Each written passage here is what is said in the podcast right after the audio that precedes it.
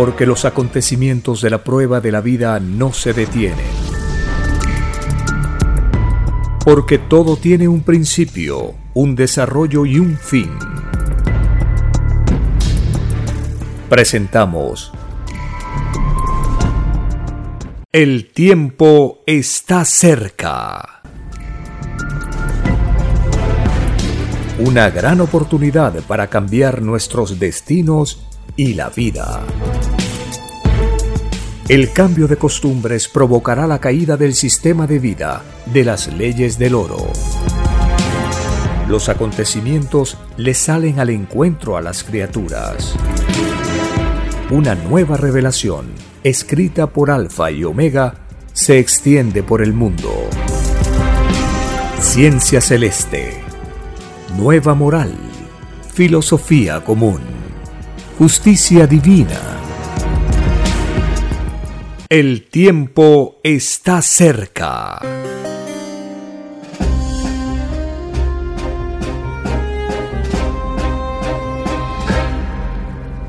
Agradeciendo al Divino Padre Eterno, iniciamos una nueva edición de este programa donde compartiremos las informaciones actualizadas de los acontecimientos que impactan en la prueba de la vida.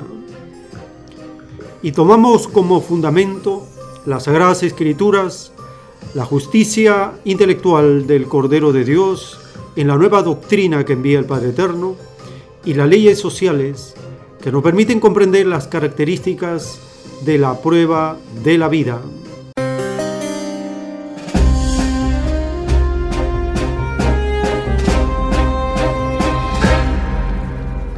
Bienvenidos. Un saludo a la familia con quienes compartimos estas informaciones. Empezaremos con la mención que hizo el extraño mandatario de Perú acerca del cambio de costumbres. En una de sus últimas presentaciones para informar acerca de la pandemia mundial del COVID-19, el martes 24 de marzo de 2020, en la parte final de su exposición, el extraño mandatario neoliberal dijo que están cambiando las costumbres. Gracias, ministro. Es una recomendación que la hacemos desde el primer día y estamos seguros que estamos cambiando eh, ya las costumbres de la propia ciudadanía. Eh, todos están gradual y progresivamente tomando conciencia de que su seguridad, la seguridad de todos, está en nuestras manos, depende de nosotros. Y esta es una tarea de largo aliento. El tiempo está cerca. La pregunta que podemos hacernos es, ¿sabe lo que significa el cambio de costumbres? Ciertamente que no tiene una visión completa de esta estrategia del fin de los tiempos. En la doctrina del Cordero de Dios desde hace 50 años, cuando se conocen los planos telepáticos dictados por el Padre Eterno al enviado Alfa y Omega, allí el Divino Creador profetiza la caída del extraño sistema de vida llamado capitalismo por el cambio de costumbres en toda la humanidad el viraje en las costumbres provocará la caída de este extraño sistema de vida. Por lo tanto, el cambio de costumbres significa la estrategia general de todo un planeta contra un extraño sistema de vida.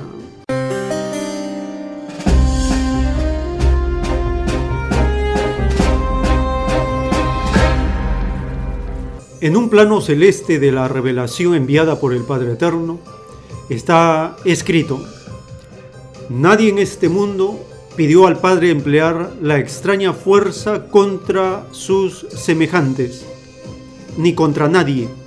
La sensación de conocer de lo que era la fuerza salió de la bestia, salió del llamado capitalismo, y la extraña fuerza se enseñoreó sobre los grupos llamados naciones y cada nación trató de engrandecer la fuerza confundiéndola con los sentimientos, el extraño dominio que ejerce la sensación de la fuerza sobre el pensar humano hace que los que pidieron pensar encarnado no vuelvan a entrar al reino de los cielos.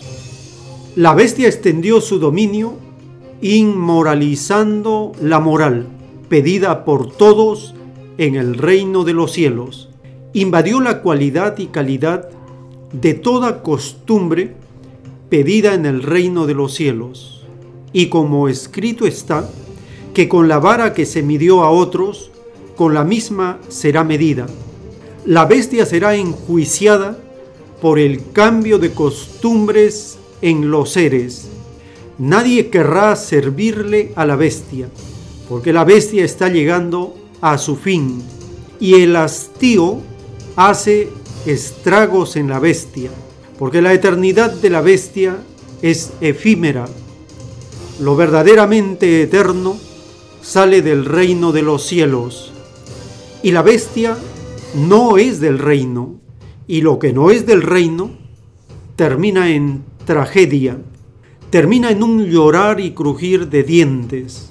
Todo llorar es mayor en quienes encabezaron el llorar de los demás. La bestia lo encabezó y lo instigó, provocó el drama y se sumó a él.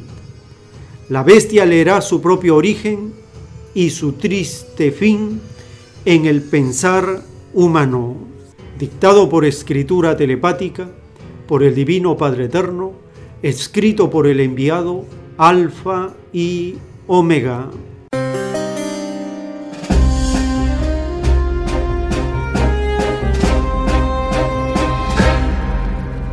Cuando el extraño mandatario neoliberal de Perú dice que están cambiando las costumbres de la ciudadanía, él tiene una visión en base a la fuerza. Es una recomendación que la hacemos desde el primer día y estamos seguros que estamos cambiando eh, ya las costumbres de la propia ciudadanía. El tiempo está cerca. Porque, como dice la revelación, el capitalismo se ha enseñoreado sobre las naciones por medio de la fuerza. No es así como la nueva moral cambia las costumbres. Al contrario, la nueva moral repudia, condenará el uso de la fuerza sobre los seres humanos, porque nadie pidió a Dios ser tratado con la fuerza. Ese árbol de las tinieblas llamado militarismo no es del reino de los cielos, porque las cosas a partir de ahora, con el cambio de costumbres que se fundamenta en una nueva moral, no aceptará el uso de la fuerza sobre los seres humanos. Esa es la nueva moral.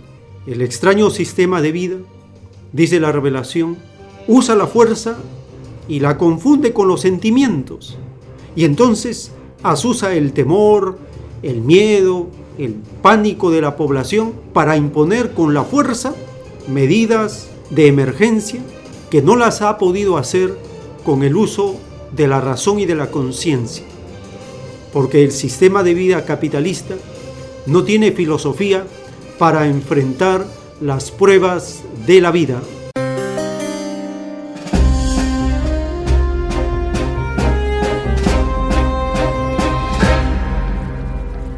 Compartimos la información reciente publicada por Hispan TV acerca de la prolongación de la cuarentena en el Perú.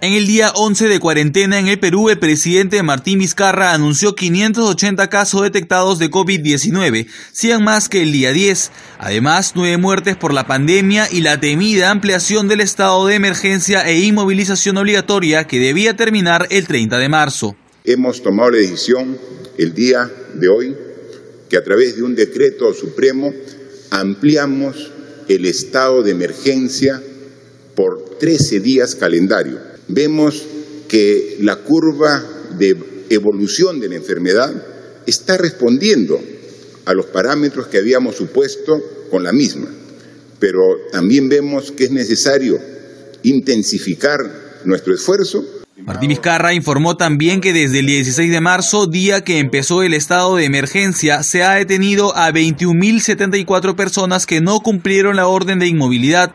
El anuncio fue tomado de manera positiva por las personas que tienen permiso de circular por las calles. Yo creo que está bien para que la gente aprenda a, respetar, ¿no? Porque veo que hay, hay algunos que no respetan la, la cuarentena, salen, se ponen a tomar en la calle. Lo justo y necesario, me parece. Es que está bien porque... Eh, para no lamentarnos como lo hizo con Italia y Alemania y España, perdón, pues me parece que es lo justo y necesario.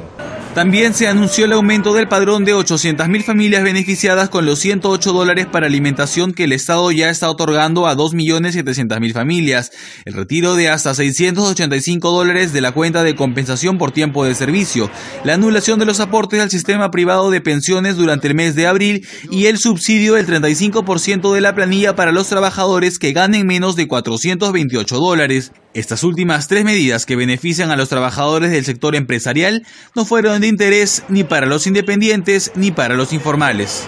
justamente no tengo ingreso porque yo soy independiente también, entonces no, no hay pues la posibilidad, prácticamente nos ha sorprendido. Yo controlo carros, yo vivo en el día, yo vivo del día, yo estoy solo, yo no trabajo, no como, yo vivo en un hostal, no, vivo, no tengo casa, nada el pueblo es el que sufre. El Ejecutivo anunció la presentación de un proyecto de ley que permitirá que el Congreso de la República le delegue facultades legislativas en 11 puntos pendientes para atender la emergencia sanitaria por el COVID-19. Durante los 11 primeros días de aislamiento social, la incidencia delictiva en el Perú se redujo un 84%.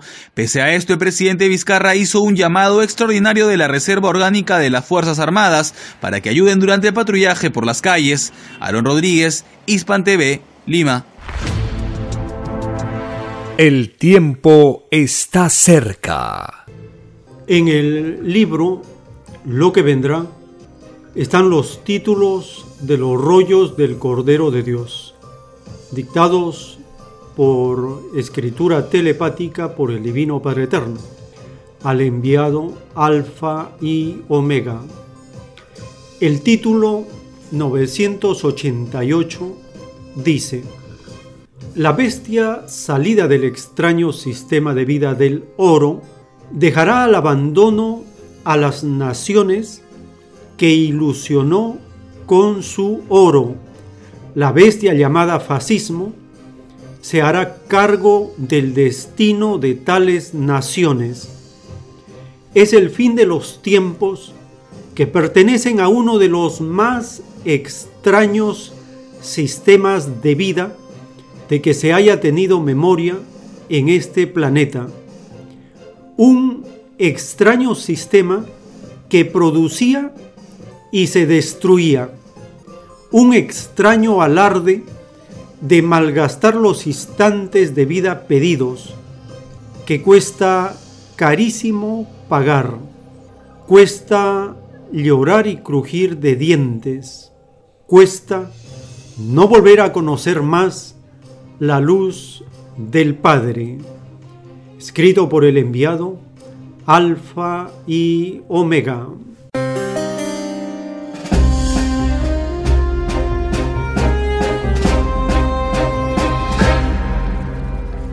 Esta pandemia mundial provocada por el capitalismo está siendo utilizada por los gobiernos del planeta para aplicar fascismo en las naciones. Fascismo es el uso de la fuerza extrema sobre la población. Estas medidas de emergencia, llamadas así, tienen como finalidad el control de la población, de los pueblos frente a estas medidas de emergencia. Tienen como fundamento el miedo, el pánico, el temor, el susto, la desesperación.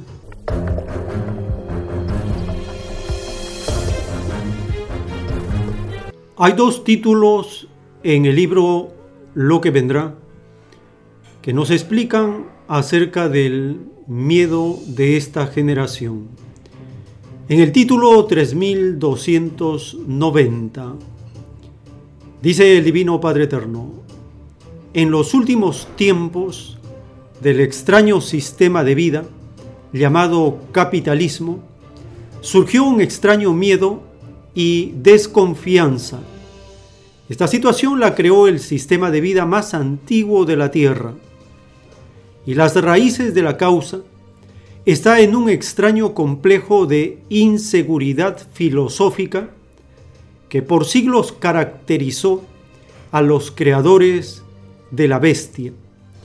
Este extraño miedo y desconfianza lo pagan segundo por segundo los extraños creadores del llamado capitalismo, porque el complejo salió de ellos, escrito por el enviado Alfa y Omega.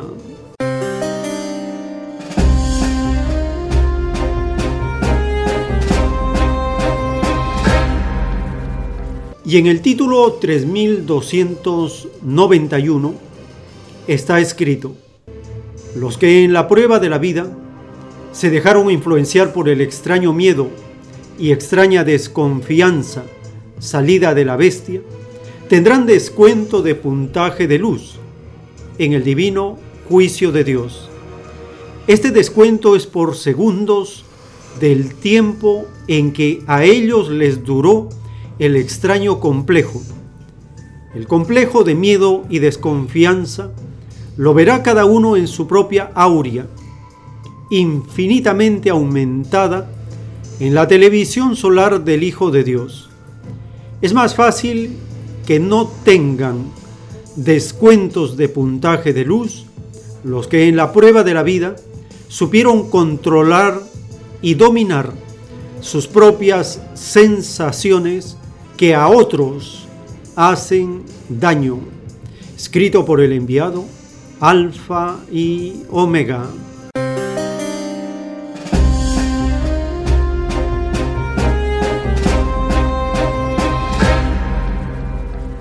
Y también hay otro título en el libro Lo que vendrá acerca del miedo. El título 2271. Los que sintieron miedo por las filosofías para gobernarse no entrarán al reino de los cielos. Tales cobardes intelectuales ayudaron con sus extrañas cobardías a perpetuar el dolor y las injusticias que conoció el mundo de la prueba. Estos cobardes lo pagan segundo por segundo en el divino juicio de Dios. Cada segundo de extraña cobardía equivale a una futura existencia de injusticias y abusos en otros planetas tierras. Es más fácil que entren al reino de los cielos los que se atrevieron a tomar la iniciativa en un extraño mundo con leyes injustas a que puedan entrar los cómodos y cobardes que nada hicieron, escrito por el enviado Alfa y Omega.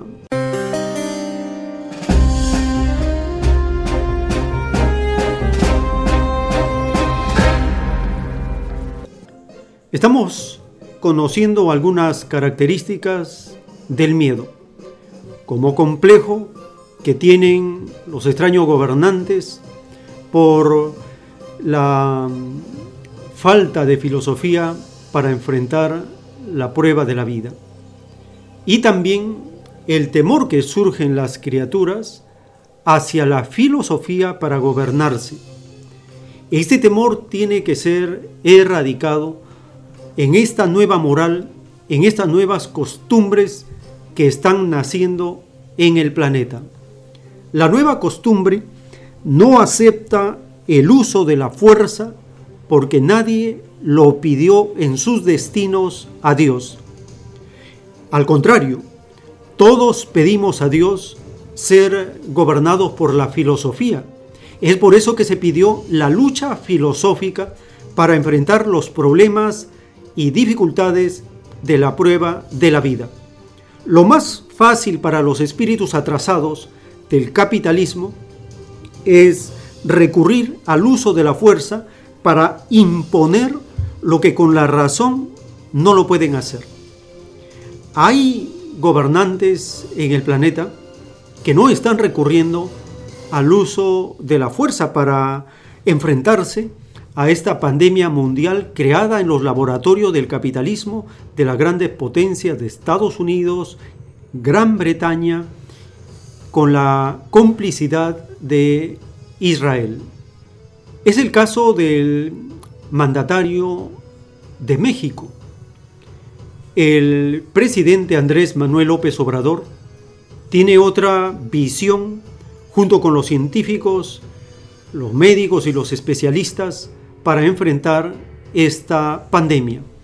Escuchemos la forma como en México desde hace tres meses, que fue la primera nación que tomó precauciones frente a esta pandemia. Desde hace tres meses se localizó a un nuevo virus que estaba provocando una neumonía extraña, desconocida.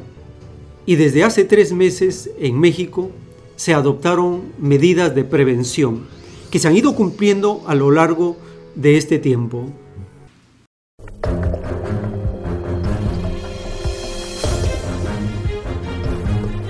Desde el principio, que repito, fuimos los primeros en el mundo en atender todos los días este riesgo a la salud pública, informando desde hace tres meses, desde antes de las fases más difíciles, complicadas, decidimos que íbamos a guiarnos por la opinión, las recomendaciones de los técnicos, de los especialistas, de los médicos, de los científicos de la salud, que ahora nos acompañan. No eh, se ha actuado de manera apresurada, no hemos hecho caso a conjeturas, se ha actuado con profesionalismo, se ha hecho a un lado la politiquería. Hemos enfrentado también a nuestros adversarios que buscan siempre dañarnos, aunque en ese propósito se dañe al pueblo. Hemos podido enfrentar el amarillismo de algunos medios de comunicación, la difusión de mentiras eh, para atemorizar, noticias falsas y eh, no han hecho mella porque existe comunicación, hay mensajes de ida y vuelta entre pueblo y gobierno. No estamos separados del el pueblo. Encabezo un gobierno del pueblo para el pueblo y con el pueblo. No hay divorcio, por eso somos fuertes. Vamos a presentarles lo que significa esta nueva etapa para enfrentar el coronavirus.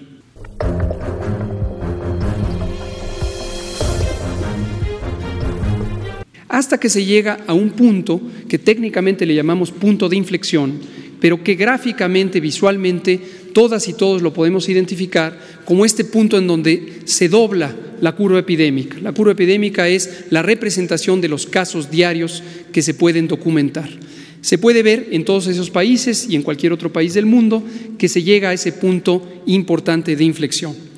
Finalmente, en la parte baja de la diapositiva, apenas visible, está una línea de puntos gruesos que corresponde a lo que está ocurriendo en México.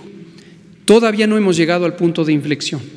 Todavía no hemos llegado al punto en donde cambiamos de una propagación lenta a una propagación muy, muy acelerada. Y esta es la oportunidad de México.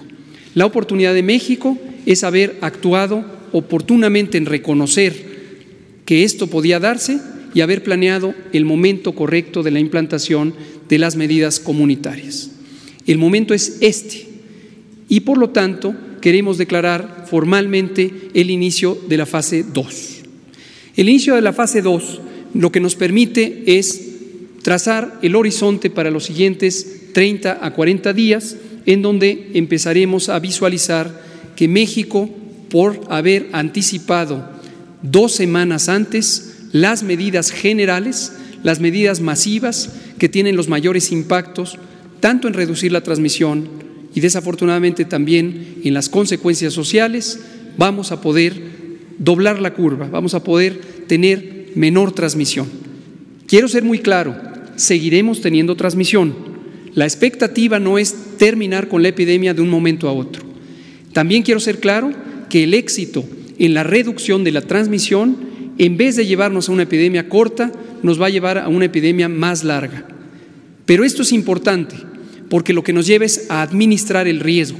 Administrar el riesgo, en términos llanos, lo que quiere decir es lograr tener que cada día haya menos casos de los que se pueden atender en la infraestructura de salud del Sistema Nacional de Salud de México. Y por eso es importante que estas medidas de mitigación comunitaria sean tomadas en cuenta. Destaco que en términos de mortalidad, mientras que muy triste y desafortunadamente algunos países ya tienen decenas, centenas o millares, nosotros apenas tenemos cuatro muy desafortunadas, pero solo cuatro muertes. Italia tiene 5.476 muertes, en España han muerto 1.720 personas, en Francia las defunciones ya se suman en 674, mientras que en Estados Unidos hay 407 decesos atribuibles a COVID.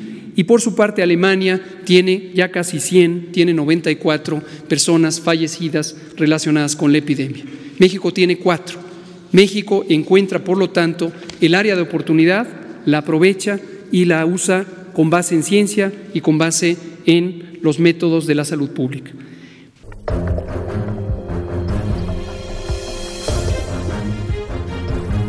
Todo lo que va a resultar desgraciadamente afectado por la crisis económica, pero tenemos que cuidar nuestra salud. Lo más importante de todo es la vida y eso es lo que se está protegiendo. Yo agradezco mucho a los médicos, enfermeras, especialistas, científicos del sector salud por su profesionalismo. Estamos preparados y agradezco el respaldo de las Fuerzas Armadas porque esto debe también darnos tranquilidad. Tenemos eh, infraestructura, tenemos centros de salud, hospitales, se están terminando hospitales en los últimos tiempos, a más tardar en un mes, vamos a poder tener 17 hospitales más que se van a equipar para la emergencia. Vamos adelante, amigas, amigos. Yo voy a estar pendiente, como siempre, trabajando, conduciendo todo este plan, escuchando las recomendaciones de los técnicos, de los científicos, de los que saben, porque lo he dicho varias veces, no somos todólogos, todos, me estoy apoyando y fue muy buena la decisión de dejar la conducción del plan de salud a los especialistas. De todas maneras, estoy pendiente, dedicado de tiempo completo, 16 horas diarias y no las 24, 16, porque estoy durmiendo bien. Dedico mi tiempo también a descansar. Y me mantengo muy bien físicamente, en salud y sobre todo en mis convicciones, en mi inquebrantable fe en la causa que estamos enarbolando y llevando a la práctica. Estoy eh, fuerte física y moralmente y además seguros, seguros todos y seguro el gobierno de que vamos a salir adelante por la fortaleza de nuestro pueblo. El pueblo de México es mucha pieza, está preparado para enfrentar cualquier adversidad. El tiempo está cerca. Los datos ofrecidos por el especialista de México son del 24 de marzo de 2020. Compartimos los datos publicados hasta la noche del sábado 28 de marzo de 2020. La pandemia mundial del COVID-19. 664 mil casos confirmados. 31 mil personas fallecidas. 147 mil personas recuperadas en 202 territorios del planeta. Estados Unidos encabeza la lista de las naciones más contagiadas. Se acerca a los 125 mil personas confirmadas con el COVID-19. 2.230 personas fallecidas y 3.240 personas recuperadas. Le sigue Italia con 93.000 casos confirmados y 10.000 personas fallecidas. En tercer lugar sigue China en un nivel estable de 81.439 casos confirmados y 3.300 personas fallecidas. en cuarto lugar, España, con 73.300 casos confirmados, 6.000 personas fallecidas y 12.300 personas recuperadas. Le sigue Alemania con 59.000 casos confirmados, 455 personas fallecidas y Francia con 38.000 casos confirmados y 2.320 personas fallecidas. Irán con 35.400 casos confirmados y 2.500 personas fallecidas. Estas son las naciones que encabezan la lista de las que superan los 35.000 casos confirmados. En pocas horas, en pocos días, la cantidad sigue aumentando.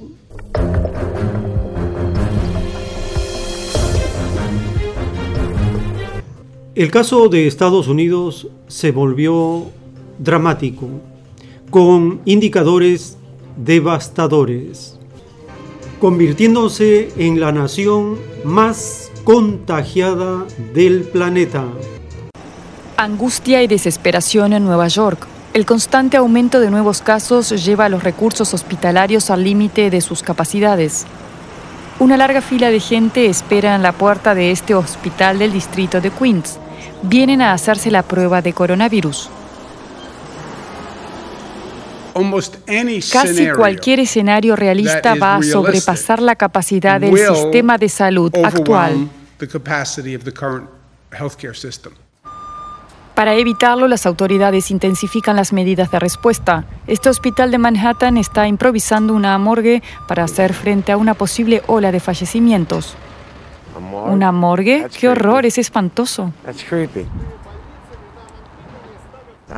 Una morgue provisional. Dios mío, no lo sabía, es terrible. Tengo miedo de estar aquí, por eso uso tapabocas. El presidente Donald Trump, mientras tanto, sigue hablando en términos bélicos. En la guerra contra este virus estamos usando todos los recursos financieros, científicos, médicos, farmacéuticos y militares para detenerlo y proteger a nuestros ciudadanos. Vamos a vencer y retornar rápidamente a la prosperidad y la seguridad para todos nuestros ciudadanos.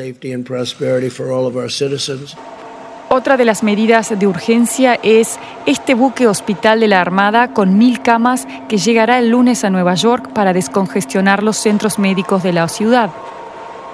El Times Square, generalmente abarrotado, hoy está desierto.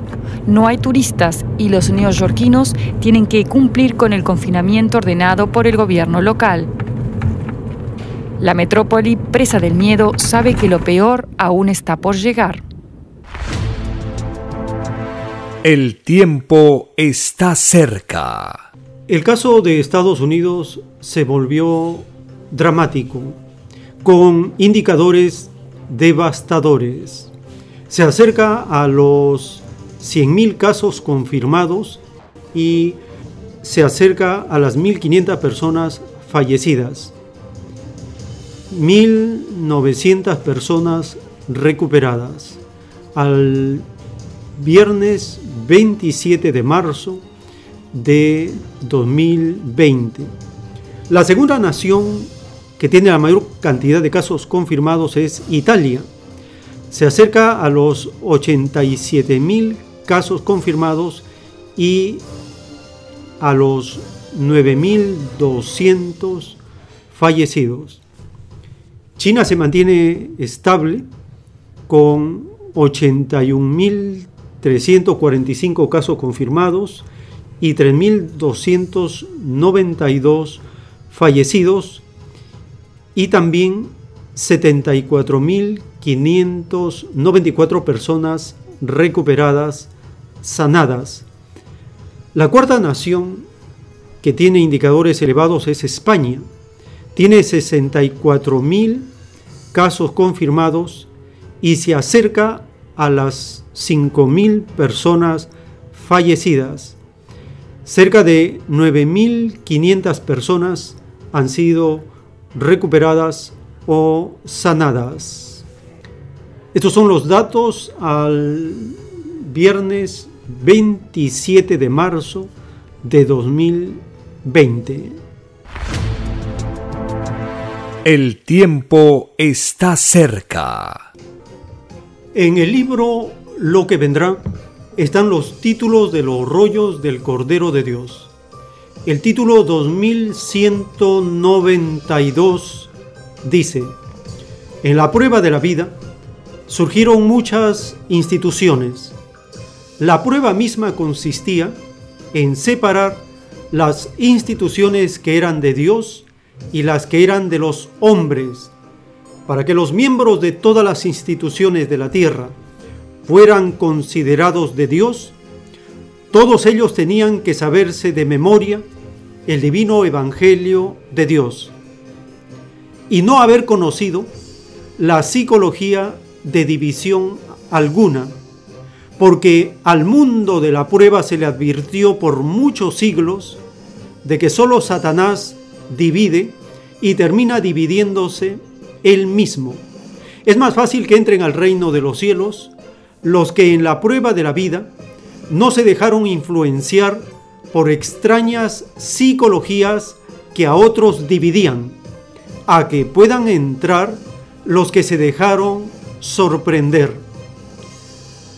La costumbre de ser capitalista y la de ser religioso fueron tragedias para los que las vivieron, porque la primera incluía a ricos y pobres, y la segunda admitía muchas creencias tratándose de un mismo y solo Dios, dictado por el Divino Padre Eterno, escrito por el enviado Alfa y Omega.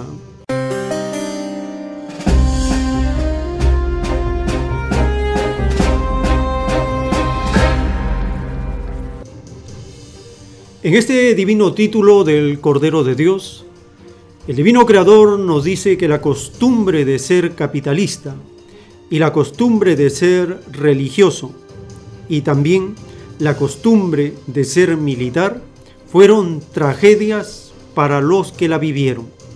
El cambio de costumbre que menciona la revelación significa cambiar esa extraña costumbre de ser capitalista por ser colectivista, de ser comunista.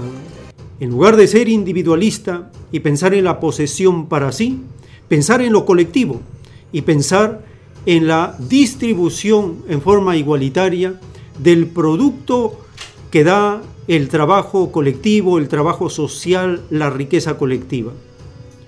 La extraña costumbre de ser religiosos hay que cambiarla por la costumbre de ser estudiosos, investigadores de las escrituras. Es muy diferente. El religioso acepta y convive con la división de creencias habiendo un solo Dios no más. En cambio, el estudioso, el investigador de las escrituras, no acepta la división de creencias en ningún extremo, porque hay un solo Dios no más. La verdad es una, la moral es una, la verdad y la justicia de Dios son universales. No hay ninguna justificación para vivir dividido. Y la extraña costumbre de usar la fuerza para los problemas de la prueba de la vida no tiene ninguna razón en el nuevo mundo que viene. Porque estamos en un periodo donde el viejo mundo llega a su fin, se va acabando, está en agonía, en una fase terminal y el nuevo mundo empieza a extenderse. Estamos en la época de dos mundos en uno. El nuevo mundo que será conocido como el tercer mundo y este mundo extraño y desconocido de costumbres inmorales que no tuvieron por base las virtudes que tienen la más alta moral y está recomendado, enseñado, indicado en los diez mandamientos de Dios para este planeta.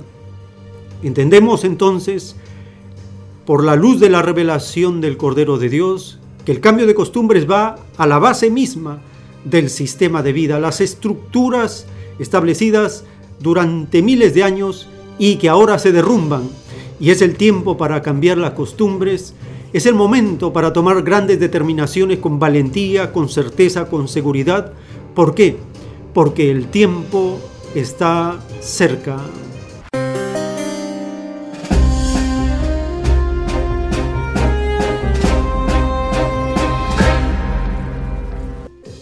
Estamos en esta edición compartiendo el tema del cambio de costumbres como lo profetiza la doctrina del Cordero de Dios, el viraje en las costumbres de los seres humanos hará caer al extraño sistema de vida salido de la ley del oro llamado capitalismo el cambio de los hábitos, el cambio de las costumbres, el cambio del pensar, enjuiciará, dice la revelación, a este sistema de vida inmoral, injusto, que se fundó en base a la fuerza sobre el pensamiento, sobre la filosofía.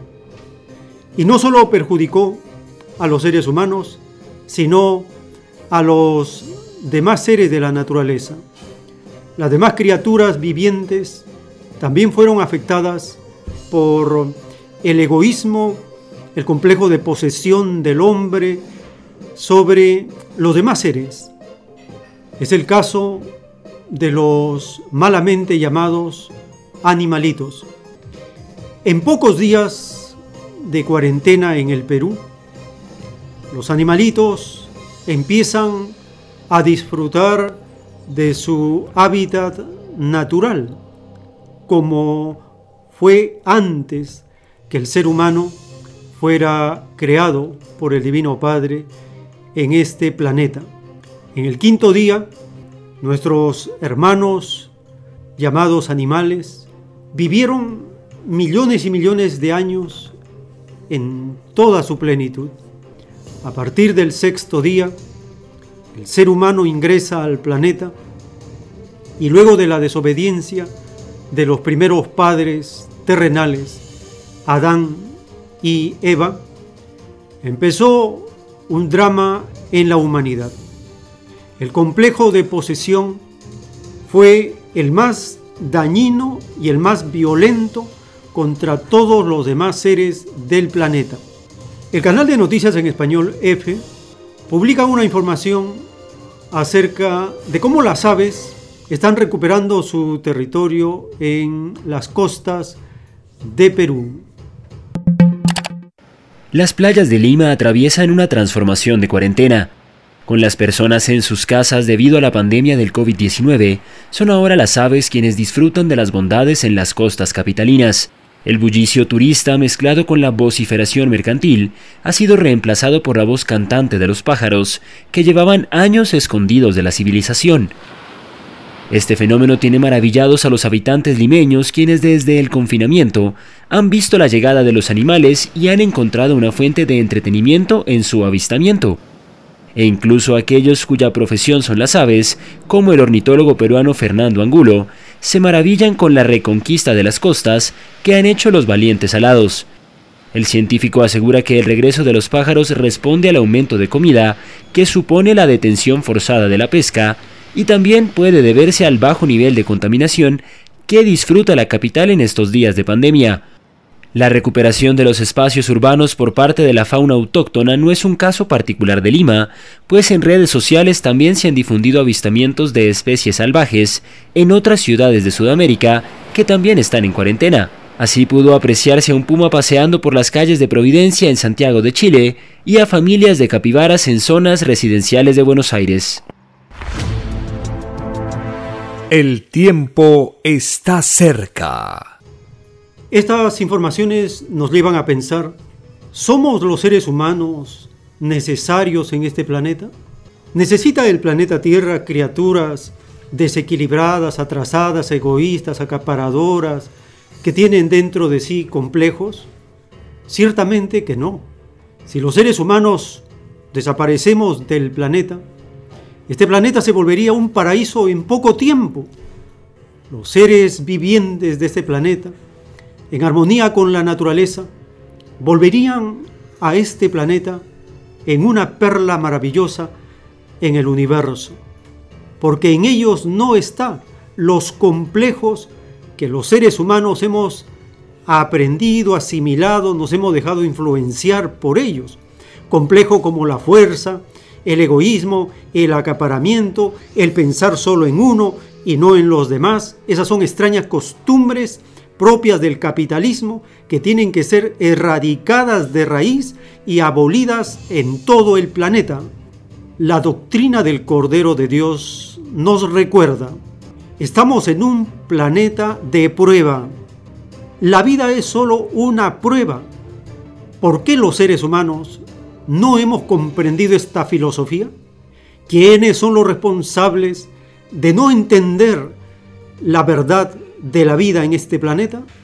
La revelación dice, son los espíritus más atrasados que se atribuyeron ser ellos los conductores, los guías, los orientadores, los maestros, los que estaban a cargo de la autoridad sobre los demás si no aprendieron a conocerse a sí mismos, mucho menos estaban preparados para dar ejemplo a los demás, dictar normas, establecer constituciones, crear formas de gobierno o imponer por la fuerza un extraño sistema de vida. El cambio de costumbres, dice la revelación, es cambiar la nefasta y primitiva costumbre de ser capitalista por ser comunista. Esto significa pensar en todos los demás, en ley común. Significa que de ahora en adelante nuestros hermanos malamente llamados animales tienen el mismo derecho a disfrutar de este planeta como lo tenemos nosotros. Y nosotros los humanos no tenemos ningún derecho de quitarles la vida, de asesinarlos, descuartizarlos y exhibirlos con una crueldad a la vista de todos, como si fueran seres sin alma, sin espíritu, sin sentimientos. Esta dureza de corazón tiene que ser rota por las virtudes que salen desde el interior de cada uno, guiado por los diez mandamientos, para establecer por primera vez después de miles de años que las sagradas escrituras es la base para construir un sistema de vida nuevo con nueva moral, nuevas costumbres, para hablar de un nuevo mundo, porque este mundo viejo está agonizando, está destruyéndose a sí mismo, porque dice la revelación, lo que no es de Dios, tarde o temprano, desaparece. Y ahora le ha tocado el turno a este sistema de vida que ha provocado un atraso de 20 siglos en el plano moral y espiritual porque un grupo de seres ambiciosos se encargó de acaparar ellos la riqueza social, la riqueza colectiva, que debió y debe ser distribuida en forma igualitaria a cada uno según sus necesidades.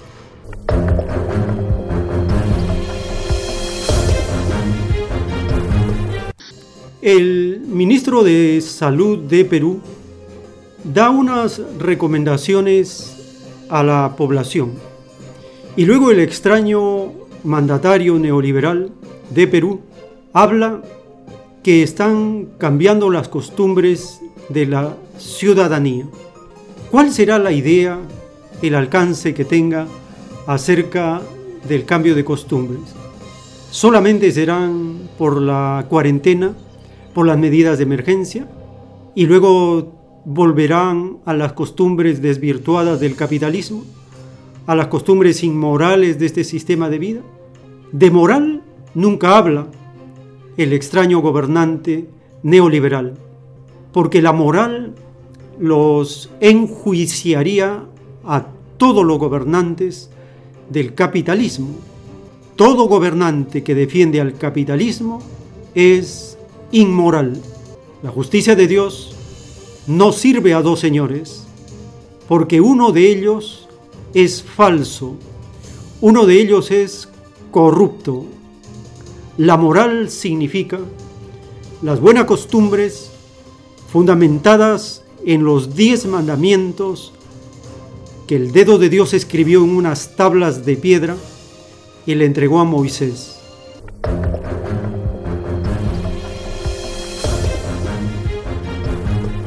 El ministro de Salud de Perú da unas recomendaciones a la población. Yo invito a la prensa a que nos acompañe eh, responsablemente, fuertemente, a continuar, a redoblar los esfuerzos para que nuestra población cumpla estrictamente las medidas que estamos nosotros eh, impulsando. Quédense en sus casas, lávense las manos con agua y jabón frecuentemente por 20 segundos. Fundamentalmente, quédense en sus casas. Gracias, ministro. Es una recomendación que la hacemos desde el primer día y estamos seguros que estamos cambiando eh, ya las costumbres de la propia ciudadanía. Eh, todos están gradual y progresivamente tomando conciencia de que su seguridad, la seguridad de todos, está en nuestras manos, depende de nosotros. Y esta es una tarea de largo aliento. El tiempo está cerca. En un plano celeste de la divina revelación está escrito, el mundo de la prueba representa una microscópica parte del total de la vida que le queda a la Tierra. Esta época del extraño sistema de vida, cuyo Dios fue el oro, pasará al polvo del olvido, como han pasado otras formas de vida de este mundo. Todo lo que salió del mundo de la prueba, recuerdo y polvo es. De verdad os digo que el extraño sistema de vida caerá por cambio de costumbres en la misma generación. Y al cambiar las costumbres inmorales por otras más morales, cae el mundo salido del oro. Nadie va a querer condenarse al seguir extrañas costumbres.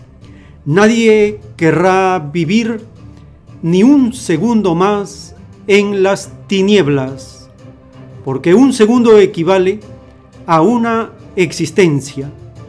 Un segundo de luz es una existencia de luz. Un segundo vivido en la inmoralidad es una futura vida de tiniebla.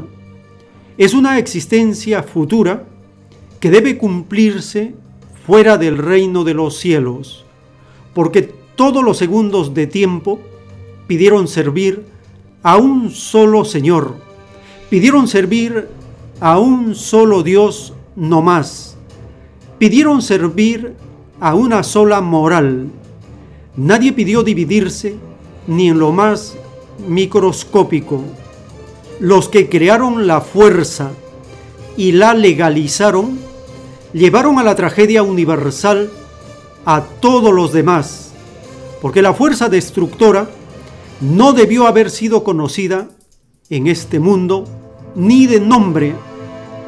Basta que se conozca tan solo de nombre, y ninguno que la conoció de nombre entrará al reino de los cielos, porque afectaría a la divina promesa que todos hicisteis al Padre, y cuyo término lo sellasteis con la palabra por sobre todas las cosas, que quiere decir también por sobre todas las cosas de nombre, dictado por escritura telepática, escrito por el enviado, Alfa y Omega.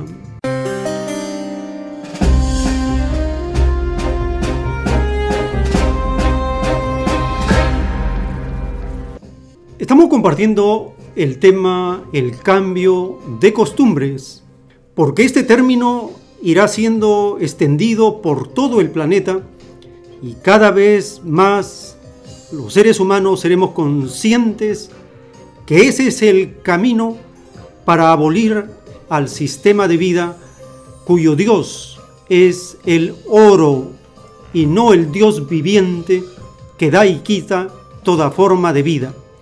El cambio de costumbres empieza desde el propio sistema de vida. En uno de los rollos del Cordero de Dios, el Divino Creador revela, el arrepentimiento consiste en cambiar de sistema de vida.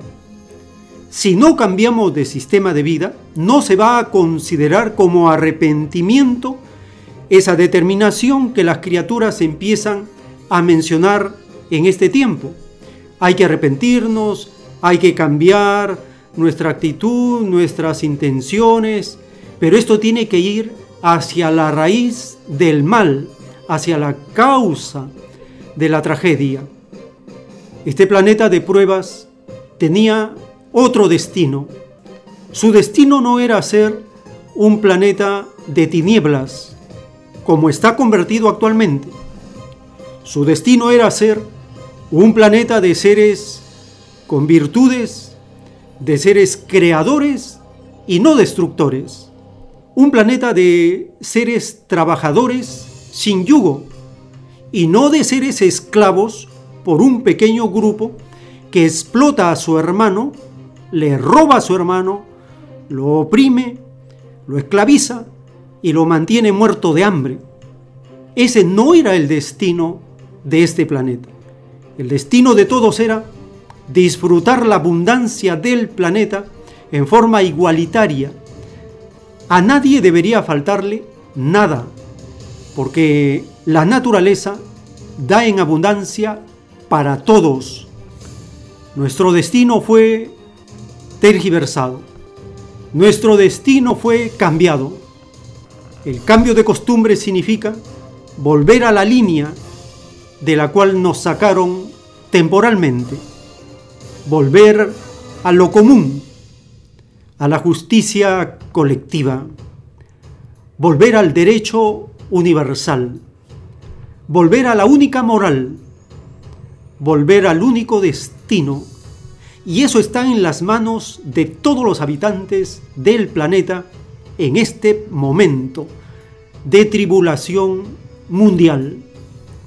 Porque lo que no saben los capitalistas es que en este tiempo de cuarentena obligada, las familias empiezan a pensar, a preguntarse, a pensar en más allá del presente y hacerse muchas interrogantes. ¿Qué será de nosotros? ¿Qué será del futuro? ¿Cómo serán las nuevas circunstancias? ¿Cómo será la nueva realidad?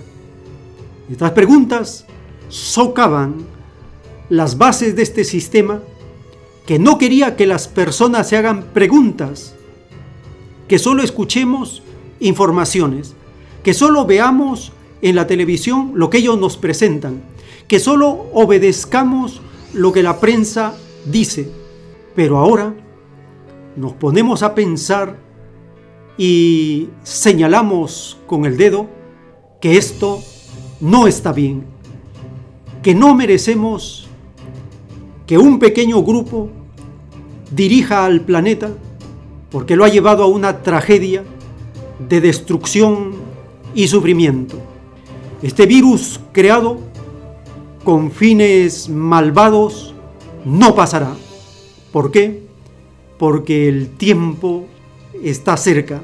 Cerca significa que la justicia de Dios se hace presente.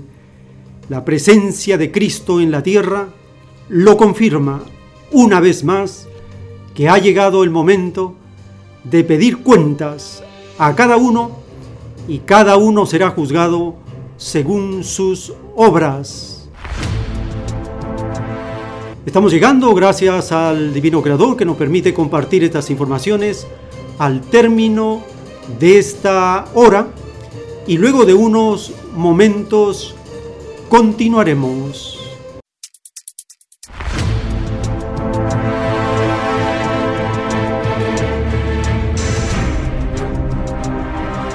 El tiempo está cerca.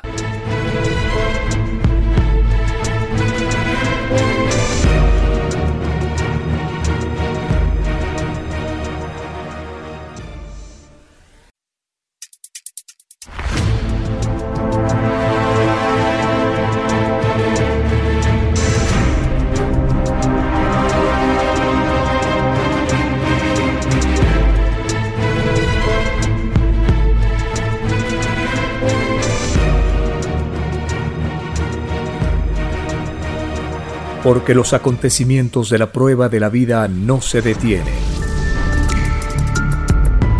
Porque todo tiene un principio, un desarrollo y un fin. Estamos compartiendo. El tiempo está cerca. Una gran oportunidad para cambiar nuestros destinos y la vida. El cambio de costumbres provocará la caída del sistema de vida, de las leyes del oro. Los acontecimientos le salen al encuentro a las criaturas. Una nueva revelación, escrita por Alfa y Omega, se extiende por el mundo. Ciencia celeste, nueva moral, filosofía común, justicia divina el tiempo está cerca.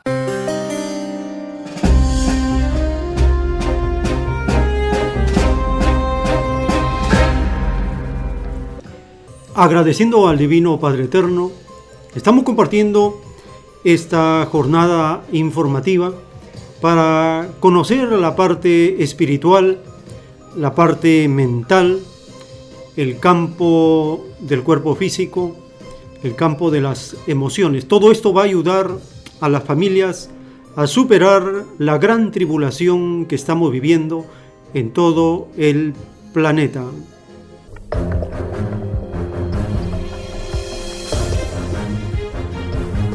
Compartiremos en este segmento un tema que será de mucha importancia en este cambio de costumbres en el planeta, porque el cambio de costumbres abarca el plano moral, el plano espiritual, el plano mental, el plano emocional.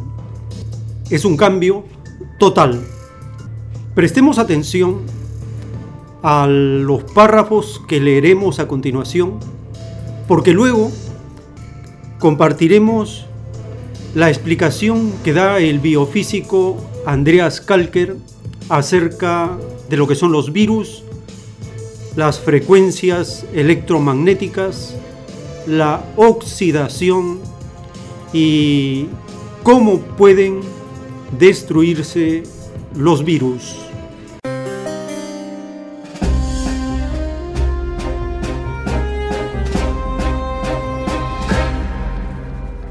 En un plano celeste de la doctrina del Cordero de Dios, está escrito, todo espíritu nace de nuevo, y en cada existencia que pide vivir, piensa en forma diferente a cómo pensó en otras existencias. Esto es la sal de la vida, el conocimiento de lo aprendido, la misma experiencia. Equivale al número total de ideas que generó la mente. Es un magnetismo con todas sus escenas. Es una microscópica réplica de todo cuanto vieron los ojos, la más microscópica sensibilidad de vuestro pensar. La visión, si fuese infinitamente aumentada, sería como un sol transparente, porque de verdad os digo que hasta la visión de cada uno será juzgada en este mundo. La visión que se unió a vuestro espíritu para probar una forma de vida es viviente delante del Padre. Escrito por el enviado Alfa y Omega.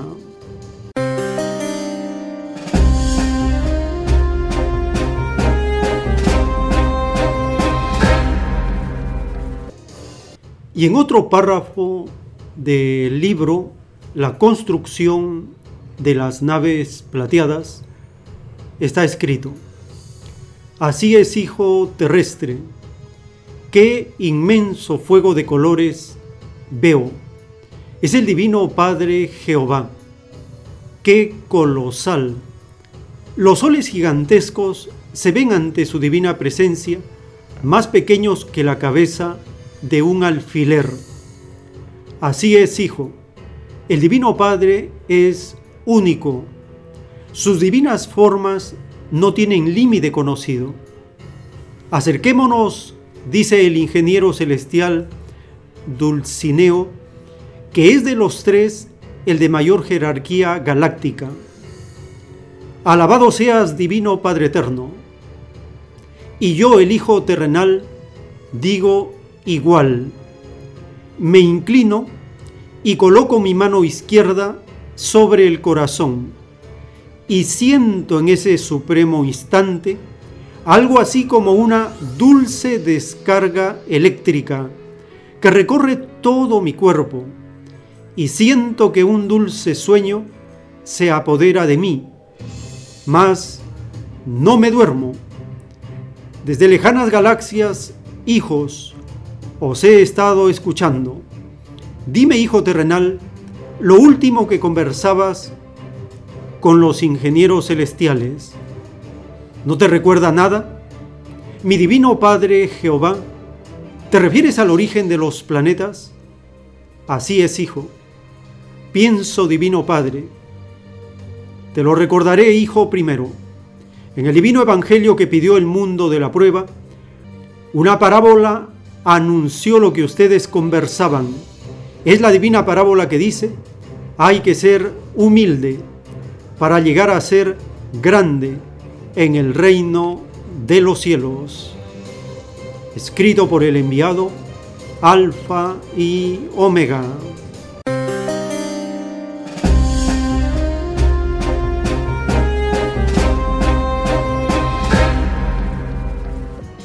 Y en otro párrafo de los del Cordero de Dios está escrito, para poder recibir hay que preocuparse de algo. En los platillos voladores, toda impregnación de individualidad solar atrae a inmensos ejércitos de microscópicos seres vivientes. El magnetismo de las individualidades solares está constituido por infinitos querubines que en sus dimensiones vivientes poseen cielos, espacios, formas propias de vidas, con principios propios, planetas, soles y una infinita variedad de cuerpos celestes. La individualidad solar es un foco magnético que da soplo de vida a sus propios universos. Para comprender esto, es necesario que todo espíritu pensante retroceda dentro de lo microscópico de su propia individualidad solar. Es decir, que cada uno debe considerar a su propio espíritu como si fuera un gigantesco sol. Esta consideración de sí mismo será una realidad en el futuro de sus futuras reencarnaciones. El espíritu se agiganta a medida que recibe un mayor número de magnetizaciones, en que cada una de ellas equivale a una forma de vida. El que así lo hizo generó ideas en que magnetizó a seres solares. La propia concepción mental queda impregnada en la idea física. La criatura humana impregna sus emociones, deseos, formas geométricas de tales deseos en sus propias ideas. Escrito por el enviado Alfa y Omega.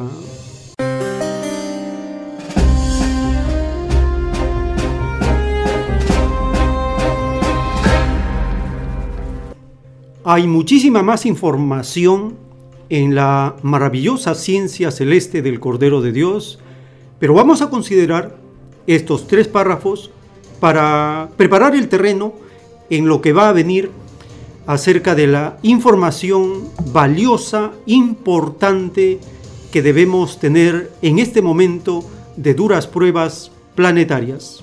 Primero, considerar que nosotros somos un sol gigantesco.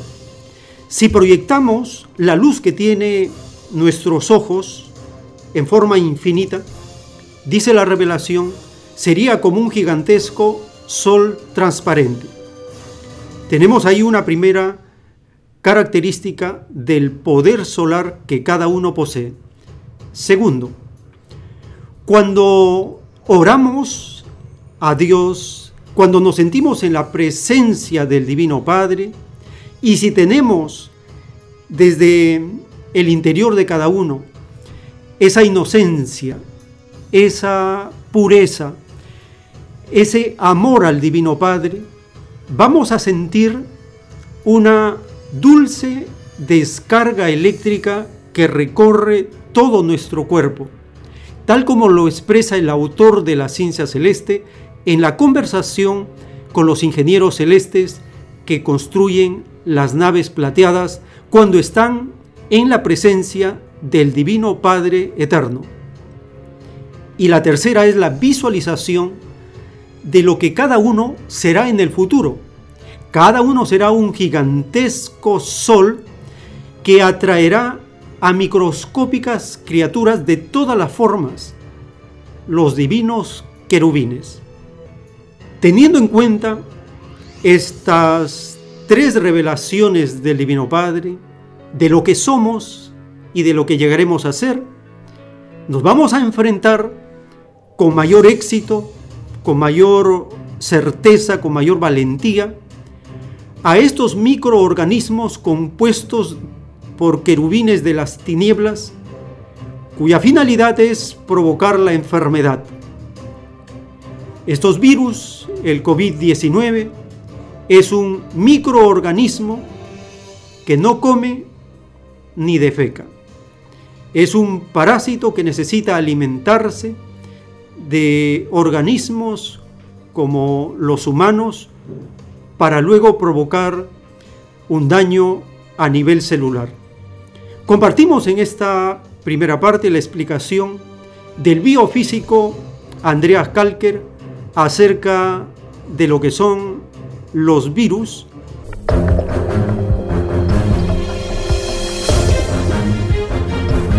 Bueno, el que descubrió el Helicobacter pylori, el, mismo descubridor eh, fue difamado y ridiculizado eh, y tenía que infectarse a sí mismo para luego demostrar que una bacteria sí puede sobrevivir en el estómago. Eh, y bueno, pues 25 años más tarde le dieron el premio Nobel es, es, un, es, es una cosa estándar. Lo que pasa a esas alturas creo que ni importa. Lo que importa es la gente que está en casa, la gente que tiene miedo y lo demás. Y ahora tengo que añadir algo más. Los virus son unas entidades que no comen ni defecan. Por lo tanto, que no soy virólogo, pero es así. Los virólogos no saben de dónde sacan su energía, porque un virus necesita energía con tal de procrearse o con tal de hacer ciertas funciones que está haciendo.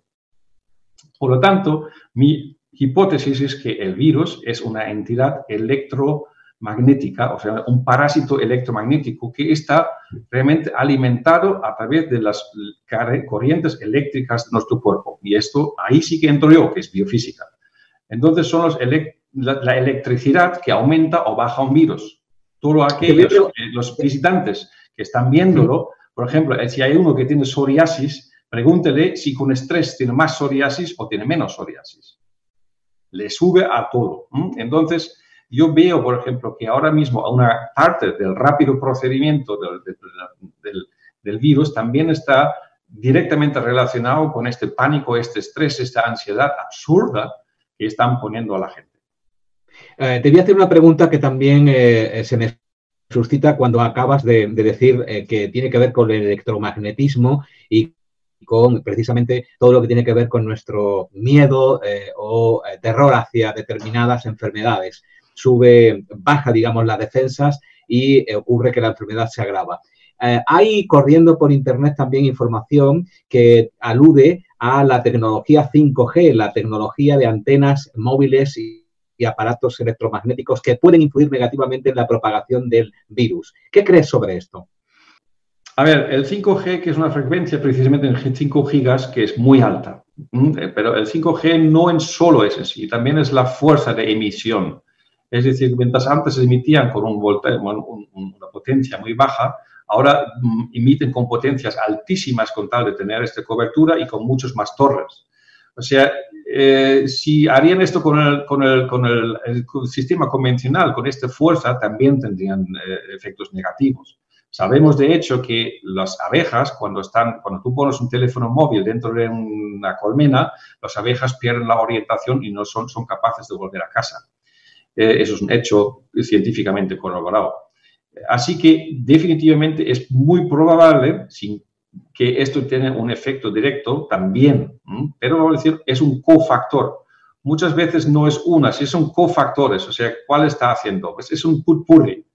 Porque nosotros tenemos, por ejemplo, un 20% gripe, un tanto por ciento coronavirus, un tanto por ciento histérica, un tanto por ciento 5G eh, y un estrés de la familia por otro tanto por ciento más. Eh, pues esto precisamente hace que explota todo esto y la gente, entonces el, sistema inmune se colapsa y no avanza. El tiempo está cerca.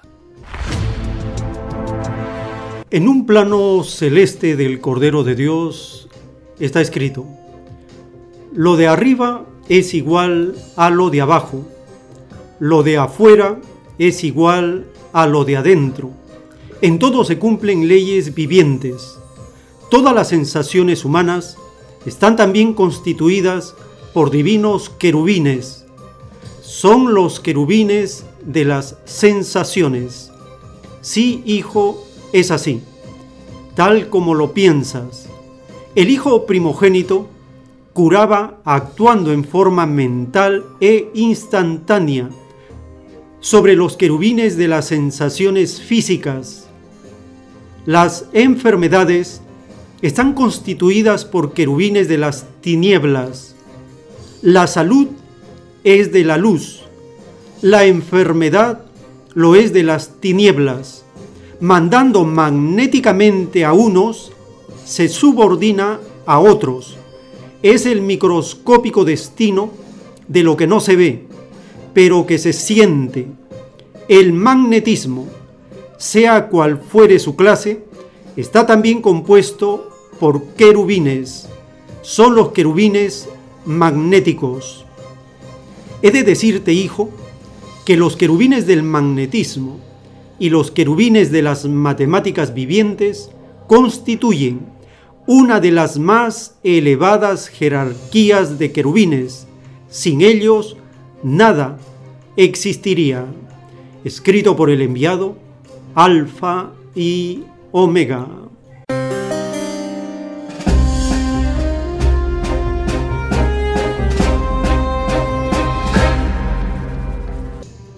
El biofísico Andreas Kalker tiene amplia experiencia en las ondas electromagnéticas, las vibraciones y las frecuencias.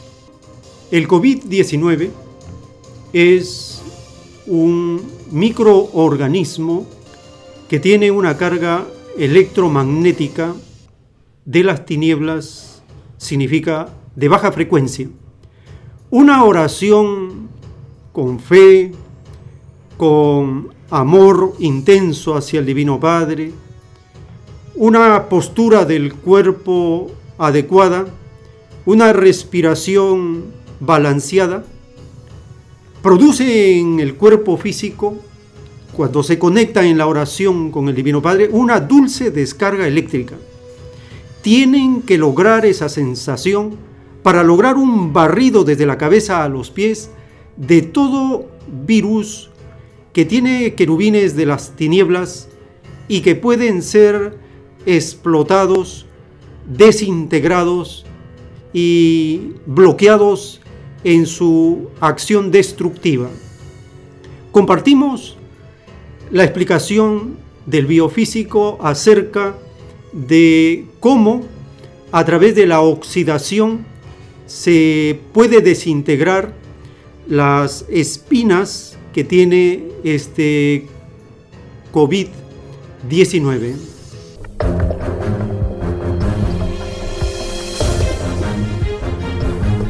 Eh, ahora estamos hablando del COVID-19. El COVID-19 da pensar bastante más porque evidentemente aquí es un, un coronavirus específico. Y cuando hacemos unos estudios no es un, como un COVID-2, por ejemplo, eh, que tiene unas características muy diferentes. Eh, sería, por ejemplo, técnicamente es un virus óptimo para hacer eh, una arma bacteriológica o virológica en este caso, por sus condiciones que está. Porque hay unas cosas también, la gente hace mil años están comiendo los murciélagos y no ha pasado nunca. Así que... bueno, acabas, acabas de, de, de, introducir un término que nos ha llamado sobremanera la atención, eh, dada la circunstancia que estamos viviendo de alerta universal en torno a este coronavirus, de arma. Acabas de pronunciar arma. ¿Por qué has pronunciado esto? Que es un, virus que podría ser utilizado como arma. ¿Tienes alguna información que... A ver, el COVID-19 técnicamente es, por sus características, ahora tendría que ser muy explicativo, es una cosa bastante óptima. Pero hay que entender que normalmente lo que es la fabricación de armas biológicas hay, uno muy antiguo, es el anthrax, tiene un problema. Normalmente, cuando tú utilizas un arma biológica, quieres invadir el contrario y no sirve nada invadirlo cuando tus propios soldados se mueren del, virus o de lo que has hecho.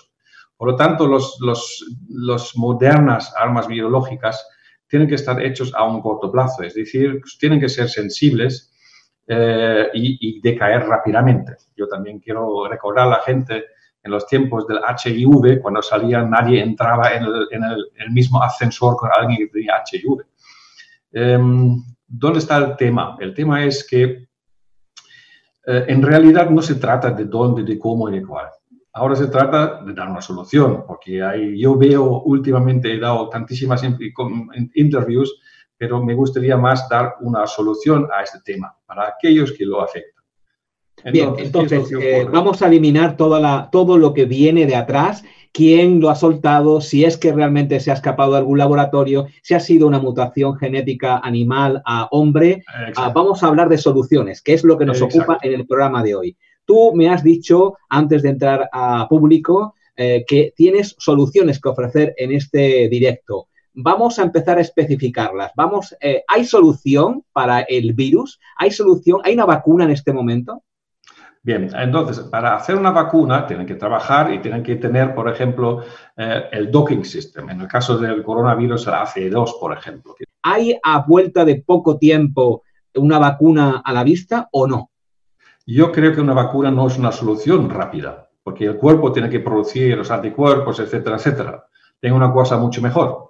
Entonces, el oxidante, por esto lo se sabe, en, en China han utilizado la vitamina C, el antioxidante, de manera muy alta. Entonces, utilizado de muy, manera muy alta, se vuelve prooxidante. La gente tiene que entenderlo. O sea, si tomo un poquito de vitamina C es, un antioxidante, pero si pongo muchísimo intravenoso, entonces se vuelve un prooxidante por un proceso que se llama Fenton. Sí, está corriendo también la, la, información de que cuanta más vitamina C, más antioxidantes se tomen vía oral, es posible combatir mejor al virus. Esto tampoco es eh, muy correcto. No, vas a ver, yo estoy diciendo lo que están haciendo los chinos ahora, ¿vale? Lo que han hecho. Entonces, por ejemplo, han causado un efecto prooxidante a través de ultradosis, que no es lo mismo que por una pequeña dosis, porque cuando haces una dosis pequeña es justo lo contrario. Cuidado. Así que no es de oral, no estoy hablando de esto. El efecto que estoy proponiendo aquí es un efecto oxidante. Nosotros sabemos que un virus se destruye, ¿vale? El virus se destruye porque eso tenemos que ver cómo es el coronavirus. Es conocido como una bola con unos pinchos, ¿vale? Estos pinchos que parecen un velcro, digámoslo así. Los voy a hacer simple para la gente. El tiempo está cerca. Las Sagradas Escrituras desde el mundo antiguo recomendaron lavarse siempre bien las manos, mantener la higiene del cuerpo constantemente y si la persona o la familia caía en dolencias graves, se la llevaba a cuarentena. Todo esto está explicado en el Antiguo Testamento desde hace miles de años. Por lo tanto, todas las recomendaciones que den los médicos, los especialistas, acerca del cuidado y la prevención que debemos tener frente a estos microorganismos como el COVID-19, hay que hacerles caso, tenerlos en cuenta y nosotros con la información que damos debe ser también un complemento valioso frente a todos los cuidados de la parte material que debemos tener presente siempre. Nos referimos a ese poder que sale de adentro hacia afuera, que se llama fe, que se llama oración, una oración potente que hace sentir a su cuerpo el contacto con el divino creador, es un elemento valioso porque tiene poder de purificar, de transformar, de renovar, de corregir, de restaurar.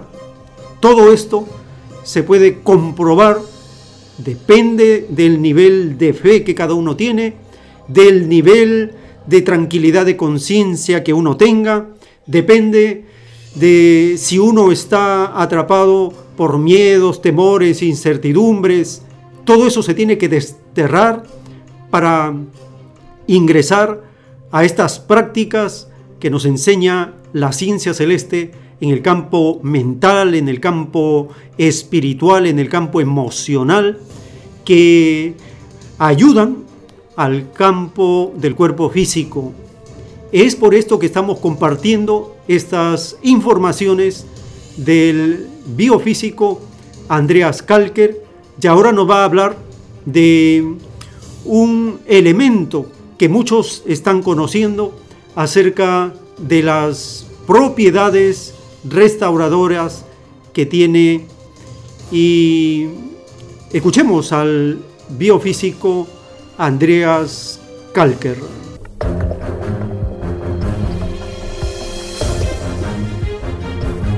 El efecto que estoy proponiendo aquí es un efecto oxidante. Nosotros sabemos que un virus se destruye, ¿vale? El virus se destruye porque eso tenemos que ver cómo es el coronavirus. Es conocido como una bola con unos pinchos, ¿vale? Estos pinchos que parecen un velcro, digámoslo así. Los voy a hacer simple para la gente.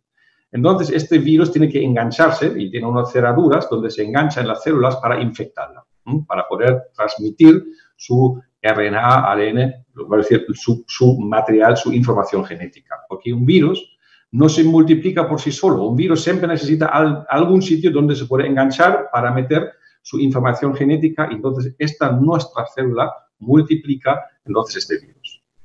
O una bacteria si es otro tipo de virus. Entonces hay que comprenderlo. La vacuna es un proceso lento. Lo que necesitamos es un proceso rápido. Entonces, ¿qué es lo que tenemos? Nosotros sabemos que el tipo, el coronavirus, los coronavirus conocidos, todos, eh, se dejan oxidar. Entonces, porque precisamente son sensibles al oxígeno. De hecho, es una de las razones por qué son temporales y etc. Entonces, el oxígeno ha funcionado en términos como, por ejemplo, el parvovirus en los perros. Tenemos ahí unos datos concretos donde hay muchos casos de parvovirus de veterinarios que, eso, que han utilizado el dióxido de cloro en sus perros y han sobrevivido. Y igualmente con el PIP o FIP de los gatos, que es otro coronavirus, que hay muchos tipos de coronavirus. Hay que admitirlo. No es lo mismo que en el humano, por supuesto que no. Pero, y ahora viene, en el fondo la subespecie es de poca importancia cuando se trata de un oxidante. Porque ¿qué es oxidar? Oxidar no es otra cosa que combustionar, es decir, quemar.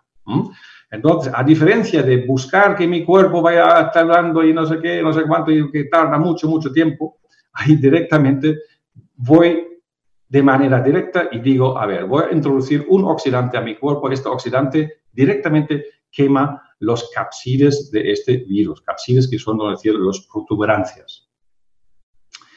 Entonces, al tener las protuberancias quemados, el virus ya no puede engancharse. Lo que va, no puede engancharse porque básicamente no está. Da vueltos en el sistema, es una proteína como otra cualquiera, y luego el sistema inmune con el tiempo pues lo va echando, como otros, otros virus también. Entonces, al tener este sistema de combustión o oxidación, la sustancia que utilizamos, ¿cuál es? Pues es un biocida bien conocido, se llama dióxido de cloro. ¿Qué es un biocida? Un biocida es un desinfectante, no es otra cosa. Y este desinfectante, ¿por qué no causa resistencias como otros medicamentos?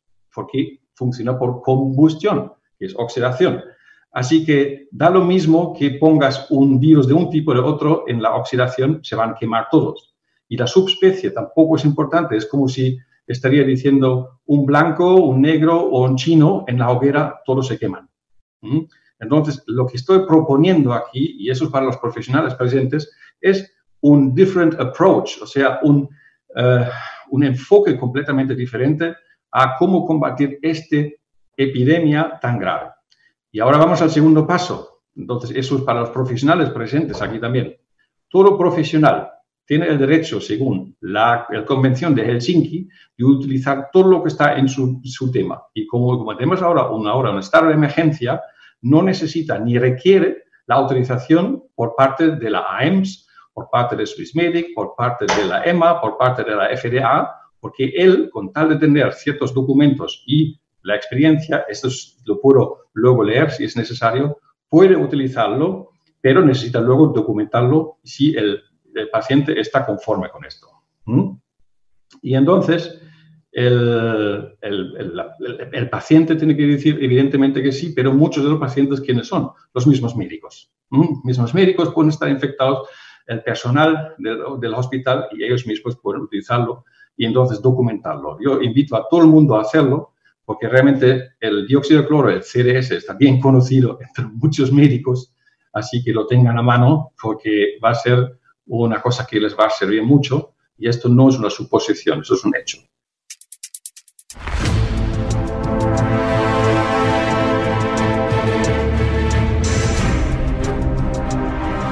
El tiempo está cerca.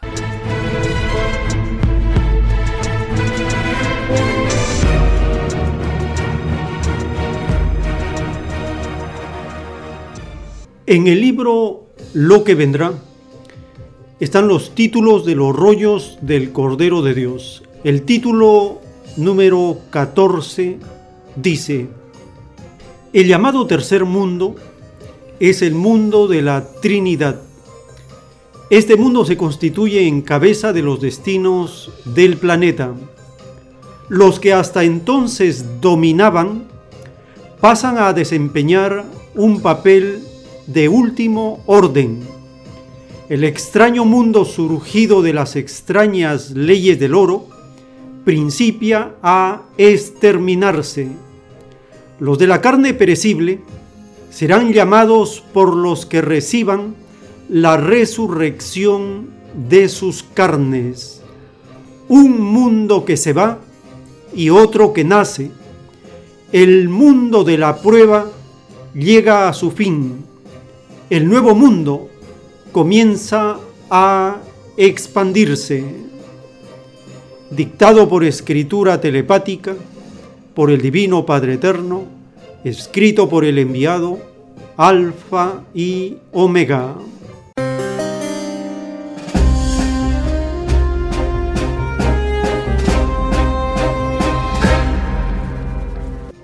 Esta impactante profecía de la doctrina del Cordero de Dios se está cumpliendo en este tiempo. Los que hasta entonces dominaban pasan a desempeñar un papel de último orden. El extraño mundo surgido de las extrañas leyes del oro principia a exterminarse. Esta pandemia mundial, creada por el capitalismo, está desnudando lo que significa el sistema en su base. El capitalismo que en su etapa neoliberal al sector privado le dio las mayores ventajas, estableció nuevas constituciones, atropelló los estados, implantó con golpe de estado su hegemonía. En estos momentos, los gobiernos neoliberales, sin la presencia del Estado, desaparecerían rápidamente. En cambio, las naciones socialistas, donde el Estado tiene fortaleza, puede afrontar con rapidez estas pandemias mundiales. En el caso de China, rápidamente se declaró guerra popular al COVID-19. Para este tipo de dificultades, pudo en dos meses establecer progresivamente la normalidad de las actividades en la nación. En estos momentos, mientras China va logrando progresivamente haber contenido a este virus, se ha trasladado la pandemia a Europa y también a Estados Unidos. En forma rápida, esta pandemia desnuda cómo Italia y España descuidaron el sector de la salud pública, priorizando al sector privado que no considera a la salud humana como un derecho, sino lo considera como un negocio, como una inversión, una fuente de lucro. En este momento, el neoliberalismo queda desnudado en su incapacidad para atender a los seres humanos y queda abierta esa ambición desmedida por el lucro, aprovechándose del dolor y las dolencias de naciones enteras. Si los gobiernos y el Estado no salen a cuidar a la población, el sector privado no puede solucionar nada. En Estados Unidos, que es la cabeza del capitalismo mundial, el Congreso acaba de aprobar una partida de 2,2 billones de dólares para rescatar al sector privado y también dar algo a la población. Solamente para rescatar a la aerolínea Boeing ha destinado 50 mil millones de dólares. Comparemos esta cantidad con lo que estaba pidiendo para hacer el muro fronterizo con México. Pedía 5 mil millones de dólares, la décima parte, y el Congreso no le quería otorgar ese monto que pedía el actual dictador de Estados Unidos. Sin embargo, con facilidad destina 50 mil millones de dólares para rescatar a una empresa privada y a otras corporaciones y bancos. La población debe exigir que como el Estado y el gobierno han rescatado al sector privado, sea nacionalizado inmediatamente.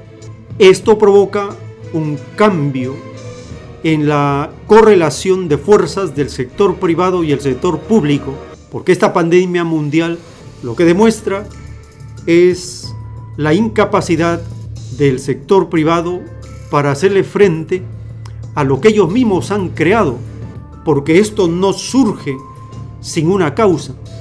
La causa está en la desmedida ambición del sector privado de lucrar con todas las necesidades humanas y provocar una esclavitud moderna llamada pobreza. Un mundo que se va y otro que nace. El mundo que nace es el mundo del gobierno de los trabajadores. Es por eso que hay un libro de la ciencia celeste titulado El mundo será regido por los mismos que fueron explotados. Eso es lo que significa el tiempo está cerca para el gobierno mundial de los trabajadores en todo el planeta. Porque el capitalismo en este estado de agonía terminal, infectado por un microorganismo creado en sus laboratorios, no tiene salvación. Y por culpa de ellos, el planeta no se va a paralizar, no se va a detener, porque el cambio de psicología y de costumbres en el planeta traerá nuevas condiciones de trabajo, de vida, de vivienda, de otras actividades que vayan en la línea de la nueva moral, de las nuevas costumbres, con virtudes. El mundo del trabajo en estos momentos debe coordinar y plantear su propio programa de gobierno, como lo enseñan las Sagradas Escrituras. Abolir la explotación del hombre por el hombre, abolir la ambición, abolir la palabra esto es mío, abolir todo límite, toda frontera, todo, toda división que surja para perjudicar el flujo normal y con libertad por el planeta. Tiene que nacer, como lo enseñan las escrituras, un gobierno planetario que tenga un solo plan, un solo destino, un solo Dios no más, porque la verdad es una y esta verdad se extiende por la tierra con la doctrina del Cordero de Dios. Es por eso que estamos renovando la página web para poner al alcance de todos los libros con un nuevo diseño, con letra más grande para poder ser leído en los dispositivos electrónicos y en varios idiomas, en la página web www.alfayomega.com. Visite este sitio de internet y descargue todos los libros en formato PDF. Se ha actualizado la información para adecuarnos a los tiempos acelerados, intensos que vivimos y más aún en este momento donde todos en cuarentena tenemos que leer al máximo las escrituras que el Divino Padre nos ha revelado y es una guía para vivir mejor, para organizarnos de otra manera, para no aceptar un sistema de vida anticristiano, primitivo y que está agonizando. ¿Usted cree que el capitalismo va a poder restablecerse? No, no puede restablecerse. Está en agonía terminal. ¿Por qué? Porque la justicia de Dios ya está en la tierra. Si la doctrina del Cordero de Dios no estuviera en este planeta, dice la revelación, estad seguros hijos, hijas de la tierra, que todos vosotros terminaríais en esclavos de los ambiciosos capitalistas del mundo. Pero al estar la nueva doctrina en la tierra, este mundo será liberado, porque libres fuimos creados por el Divino Padre y libres terminaremos.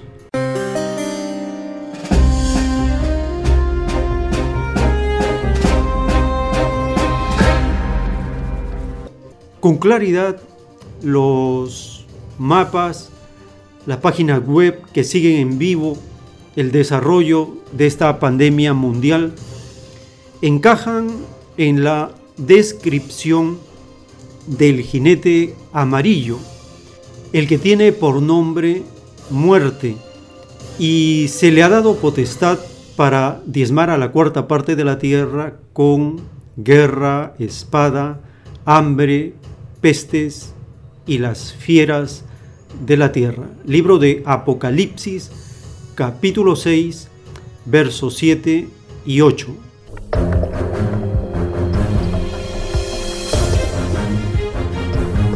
A pesar de las duras pruebas, a pesar de esta tribulación, Estados Unidos y su gobierno y sus representantes no se arrepienten de sus maldades y siguen mintiendo, siguen calumniando, siguen imponiendo sanciones inhumanas a muchas naciones del Medio Oriente, del África, de América Latina.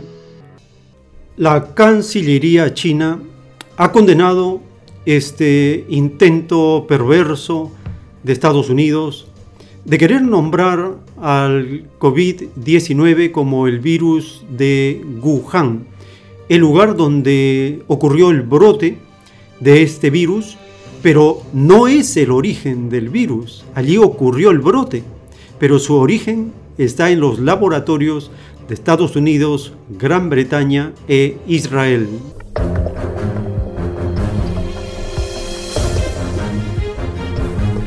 La revista alemana Der Spiegel informó que el G7 ha rechazado una propuesta planteada por Estados Unidos para referirse al nuevo coronavirus como virus de Wuhan, en una declaración conjunta del bloque. Der Spiegel destacó que el G7 preparaba una declaración que se presentaría al cabo de una videoconferencia sobre el brote. Sin embargo, el secretario de Estado estadounidense Mike Pompeo presuntamente pidió que el comunicado se refiriese al nuevo coronavirus como virus de Wuhan, término que se rechazó a raíz de la desaprobación de los demás países. La OMS desaconseja la denominación de enfermedades infecciosas a partir de lugares geográficos específicos, ya que puede generar estigma y prejuicios. Por su parte, la Cancillería china condenó esas declaraciones y urgió a Estados Unidos a que deje de hacer de China un chivo expiatorio. Es importante subrayar que el actual brote del nuevo coronavirus está afectando a todo el mundo. La situación en Estados Unidos se está agravando. Si algún político no utiliza su poder para prevenir y controlar el brote en su propio país, ni para crear una atmósfera de cooperación internacional en la lucha contra la epidemia, y en su lugar se dedica a provocar repetidamente disputas políticas internacionales y a socavar la cooperación internacional en la lucha contra la epidemia, entonces ese político carece de moral. El tiempo está cerca. Y no solamente es la maldad de querer estigmatizar a China, sino que también sigue calumniando y atacando a los médicos de Cuba. El canciller de Cuba también condenó esta mentira y calumnia del dictador de Estados Unidos.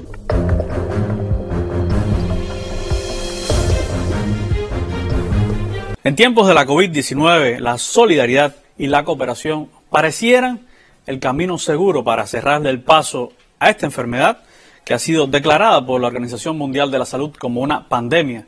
Y enfatizo en pareciera porque esa verdad la de salvar vidas en cualquier lugar del mundo y que para nosotros se ha hecho cotidiana, para algunos, algunos gobiernos no lo es, en especial el de Donald Trump, cuya mayor preocupación está en salvar su economía y no la de las vidas de miles de seres humanos que han contraído la COVID-19 en un Estados Unidos que es el tercer país con mayor presencia de casos del nuevo coronavirus, unos 70.000 al día de hoy, con más de mil fallecidos.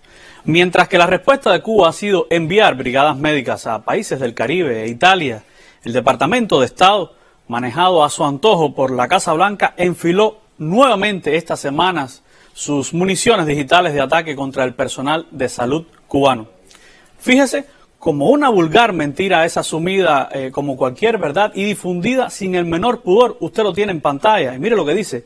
Cuba ofrece misiones médicas internacionales afectados por la COVID-19, solo dicen ellos, para recuperar el dinero perdido por los países que abandonaron este programa y lo califican de abusivo. Los países anfitriones que busquen la ayuda de Cuba deben examinar, y eso lo dice el Departamento de Estado, los acuerdos y poner fin a esos abusos laborales. Los adjetivos para calificar esto pueden ser muchos, diversos, incluso fuertes para decirlos en pantalla, pero yo sé que estamos pensando en los mismos. Es la mentira que usaron en Brasil y en Bolivia, acusaciones infundadas porque no entienden los funcionarios de la administración Trump lo que hacen nuestros médicos y lo que significa la palabra solidaridad. A pesar de la difícil situación que atravesamos con el recrudecimiento del bloqueo, Cuba puede modestamente prestar cooperación, que no es de ahora, tiene más de cinco décadas y usted sabe porque en cada familia cubana hay al menos un héroe anónimo de la salud. Acudimos a la lucha contra el ébola en África tras los terremotos como el de Pakistán o Chile, huracanes y tantas y tantos y tantos lugares donde fue necesario. Más de 400.000 profesionales médicos cubanos han cumplido misiones en 164 países. Pero al Departamento de Estado se le olvidan esos datos. Es una amnesia temporal para construir la verdad según San Donald Trump, el mismo mandatario que dijo esta semana que si no abren pronto los negocios en Estados Unidos, las personas comenzarán, escúchelo, a suicidarse, según Trump, en números mayores que los que pudieran morir por la COVID-19. Y prometió que no va a dejar que este problemita médico se convierta en un problema financiero de larga duración. Claro, no tuvo en cuenta que solo en Nueva York, la llamada capital económica del mundo, hay 30.000 contagiados, muchos de ellos sin acceso a la salud, que de paso es también un derecho humano. La respuesta de Trump ha sido tan mala que primero comparó la COVID-19 con la gripe, mientras que describía el coronavirus como un intento malicioso por parte de los medios de comunicación y los demócratas para dañar su administración. Solo nueve días después cambió su discurso y aún es insuficiente la respuesta, con más retórica y acciones que estigmatizando al coronavirus como una enfermedad china.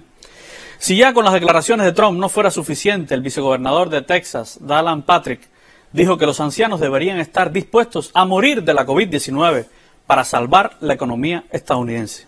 Sin palabras. Después de estas declaraciones y los tuits del Departamento de Estado y la Embajada en La Habana, Solo cabe preguntarse si Estados Unidos enviará médicos a Italia o España o abrirá nuevos hospitales públicos y gratuitos para resolver el problema del coronavirus en su país. O más aún, si estaría dispuesto Trump a que en pleno Central Park, en Nueva York, los médicos cubanos, dispuestos ahora, como hace más de una década, cuando se le ofreció ayuda al gobierno de Bush, el hijo, tras la catástrofe que provocó el huracán Katrina, si los médicos podrían armar allí un hospital de campaña en el corazón de la Gran Manzana y atender allí a los más necesitados. Las, preguntas están hechas, las respuestas veremos si llegan. El coronavirus y sus efectos son lo mismo en todo el planeta Tierra, pero desafortunadamente la respuesta para enfrentar la rápida propagación en cada nación ha sido muy diferente. La convocatoria es a que los gobiernos se unan por encima de ideologías o creencias para solucionar esta pandemia. Y mire qué detalle, solo China, Rusia y Cuba han ofrecido ayuda a otros. ¿Y Estados Unidos? Estados Unidos, con tristeza, hay que decir que no está en las mejores manos. Manténgase informado, porque como siempre le digo, quizás ahora más que nunca, la verdad necesita de nosotros. El tiempo está cerca.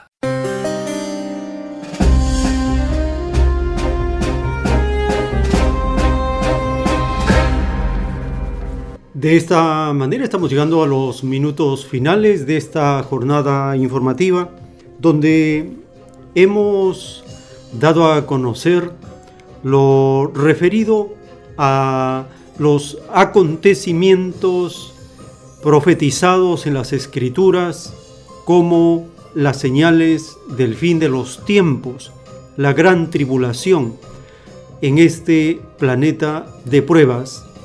Hemos compartido acerca de la situación hasta el viernes 27 de marzo de 2020, cómo el sistema de vida llega a su fin, el cambio de costumbres va provocando el empobrecimiento progresivo del capitalismo y se vislumbra un nuevo estado de cosas, un nuevo mundo, una nueva etapa para todos los seres humanos. Este extraño mundo llega a su fin porque se le cumplió el tiempo de la prueba de la vida. Las escrituras mencionan dos castigos para esta etapa. Dejar el reinado de los capitalistas o la crisis mundial. Los capitalistas prefirieron la crisis mundial. Esto ha significado que la agonía y la desaparición del sistema de vida se prolongue más de la cuenta.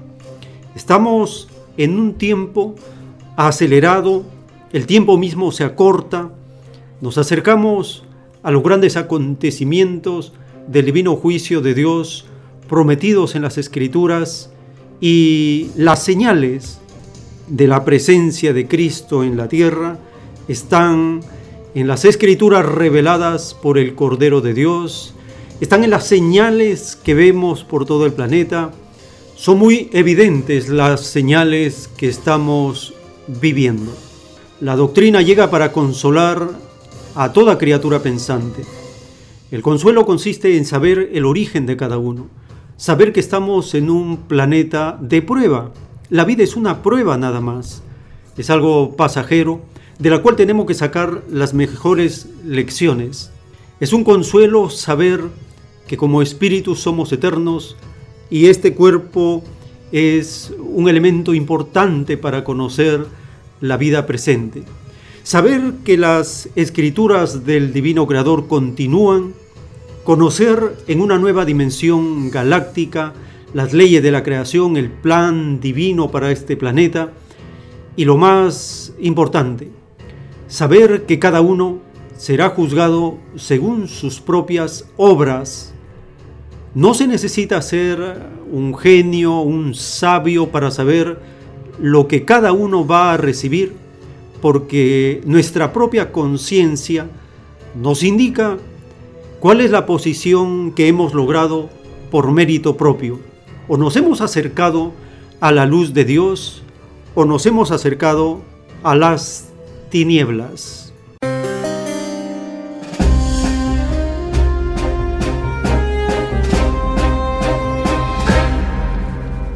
Les recordamos que estos programas van todos los sábados de 8 a 10 de la mañana y los domingos de 10 a 1 de la tarde con repetición a partir de las 7 de la noche los días domingos.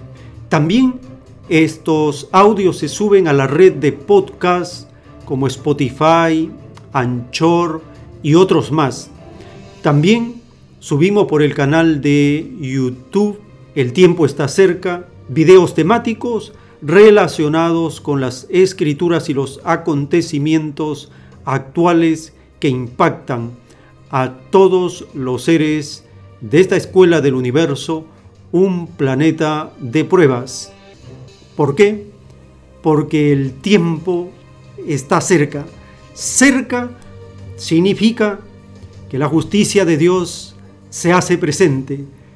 La presencia de Cristo en la tierra lo confirma una vez más que ha llegado el momento de pedir cuentas a cada uno y cada uno será juzgado según sus obras.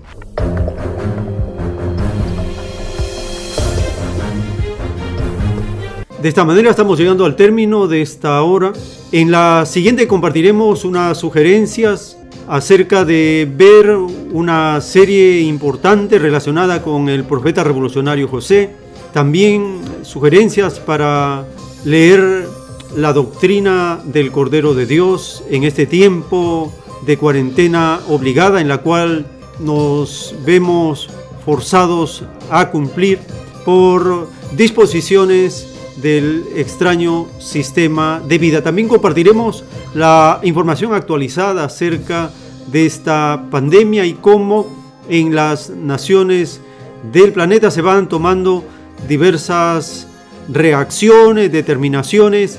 Compararemos cómo la ayuda mutua de las naciones socialistas desenmascaran el egoísmo, la dureza de corazón y el materialismo que caracteriza a las naciones del capitalismo. Occidente, las naciones ricas y su egoísmo serán señaladas por los mismos protagonistas en cada nación. Acompáñenos en la siguiente hora para compartir más información. Ya retornamos.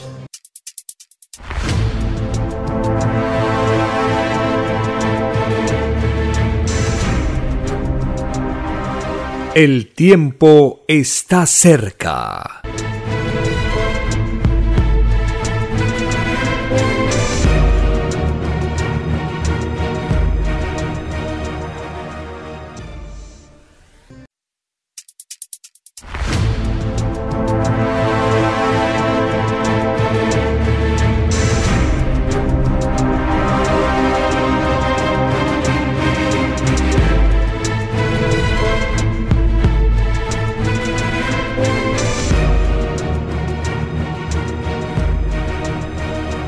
Porque los acontecimientos de la prueba de la vida no se detienen. Porque todo tiene un principio, un desarrollo y un fin. Estamos compartiendo. El tiempo está cerca.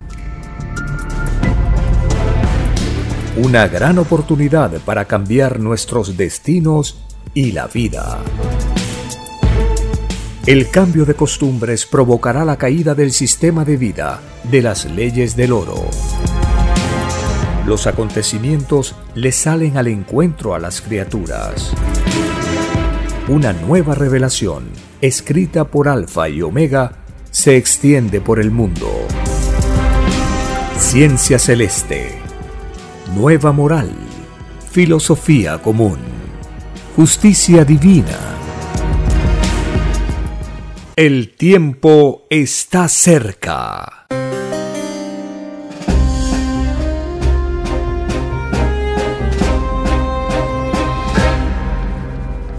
Agradeciendo al Divino Creador de todas las cosas, estamos compartiendo esta jornada informativa y por la emergencia y la cuarentena obligada en la que nos encontramos en este periodo, recomendamos visualizar la serie José el Profeta.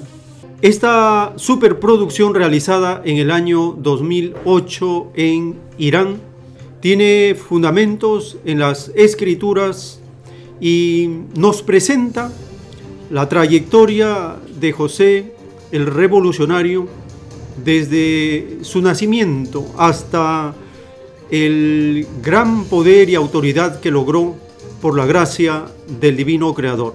Esta serie apasionante nos enseñará muchos aspectos de los profetas como revolucionarios de Dios que son enviados por el Padre Eterno para transformar a una sociedad injusta, para dar un mensaje, una nueva enseñanza de la justicia y el amor de Dios entre los seres humanos. Esta superproducción estuvo en el portal de Hispan TV, pero por el bloqueo que hace Estados Unidos contra Irán, fue anulada del canal de Hispan TV esta serie. Hemos buscado en otros canales de internet y felizmente ha sido colocada nuevamente en otro portal. ¿Cómo ubican esta superproducción. En el buscador de internet escriben José el Profeta, episodio 1. Y el primer link que salga de esta búsqueda es el nuevo canal donde se encuentra esta serie de José el Profeta Revolucionario.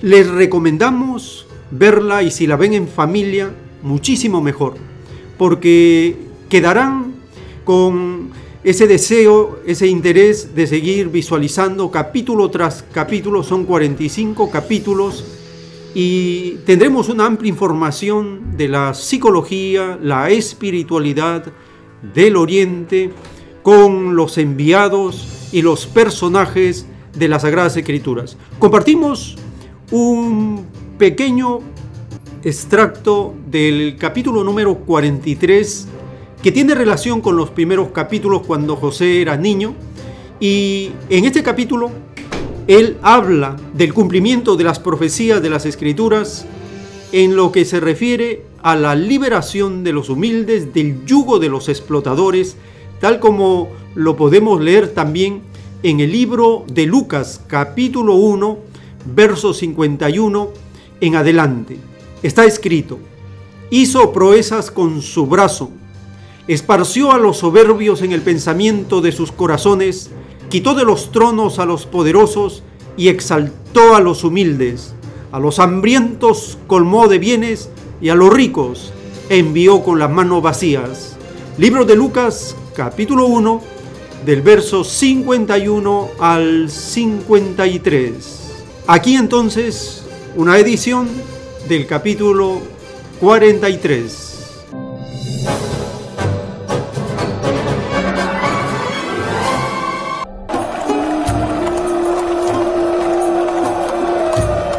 Os hablo en el nombre de Dios que es el verdadero Salvador de la gente de Egipto. En una ocasión hace mucho tiempo leí un libro para el antiguo bien amado, en el que estaba escrito el devenir del pueblo de Egipto. En ese sabio libro se podía leer que se cambiaría el lugar entre los que eran ricos y los que eran pobres, y que toda la gente sería por igual y que nadie tendría más posesiones que otro. En ese libro leí que los ricos perderían sus palacios y sus haciendas, y sus esclavos se liberarían y entonces recuperarían todos su dignidad perdida. En ese día a Amón, el dios de Egipto, no le quedaría ningún seguidor. ¡Eso es! ¡Viva Yusarsif! ¡Viva Yusarsif! ¡Viva Yusarsif! ¡Viva Yusarsif! ¡Sí, viva Yusarsif!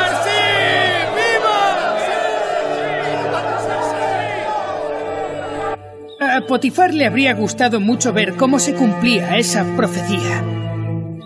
Desgraciadamente la muerte no se lo permitió, pero ahora estáis teniendo la oportunidad de verlo vosotros mismos.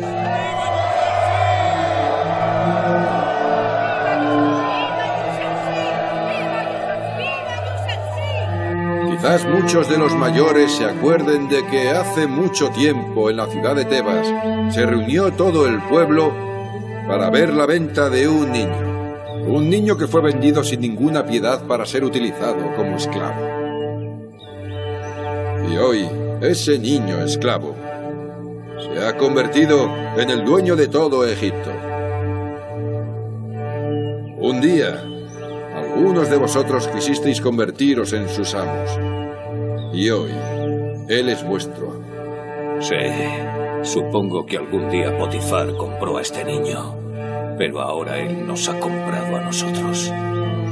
Si hubiéramos sabido que iba a pasar esto, le habríamos ahogado con nuestras propias manos. Todo esto que ocurre es el ejemplo de una voluntad y de un poder que está muy por encima de nosotros. Sí, pero yo nunca he pensado que sea un esclavo de Yusasif. Siento que soy libre.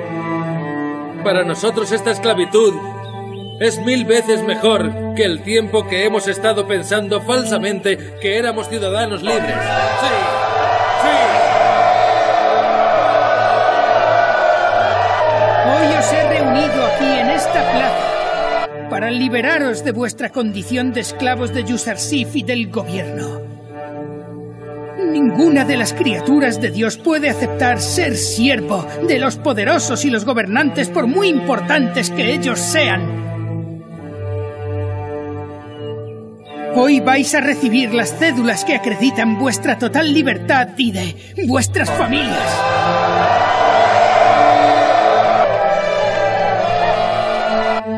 A partir de hoy, todos sois libres.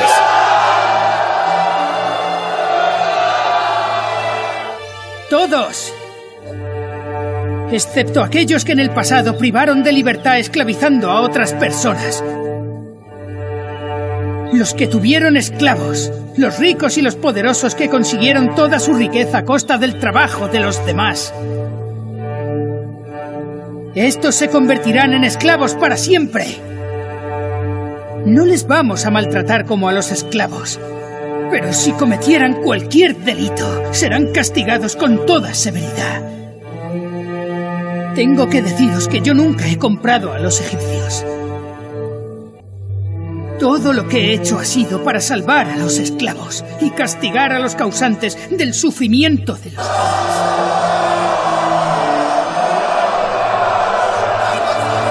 Así que este era el misterio de esclavizar a nuestra gente. Los esclavos de Yusarsif nunca fueron la gente del pueblo. Con esta estrategia ha separado a los buenos de los malos. Las palabras del bien amado se parecen mucho a las de los profetas. Él es el Salvador de Egipto. A partir de mañana los responsables de los hilos tendrán que entregar el trigo gratis a todo el mundo.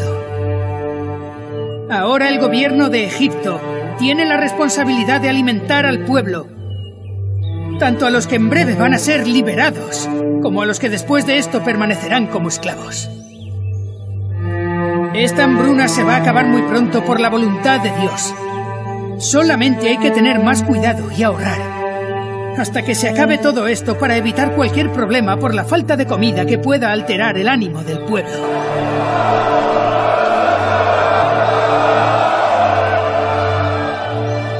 Antes este lugar era el templo de Amón. A partir de hoy aquí se va a orar únicamente al Dios único. En el próximo encuentro tenemos que haber quitado todos los ídolos y cualquier cosa que recuerde a la herejía.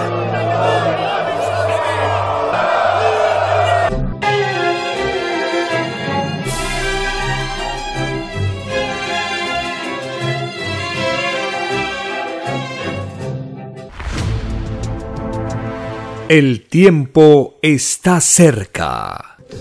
En este periodo de cuarentena obligada, es necesario utilizar el tiempo para ver documentales, para leer las Sagradas Escrituras y pensar siempre en el cambio de costumbres. La alimentación tiene que ser cambiada. La alimentación chatarra del capitalismo tiene que ser desechada por el inmenso daño que provoca a las neuronas de todos los cerebros. Compartimos un extracto, una edición del documental sobre Somos lo que comemos, publicado por la cadena alemana en español.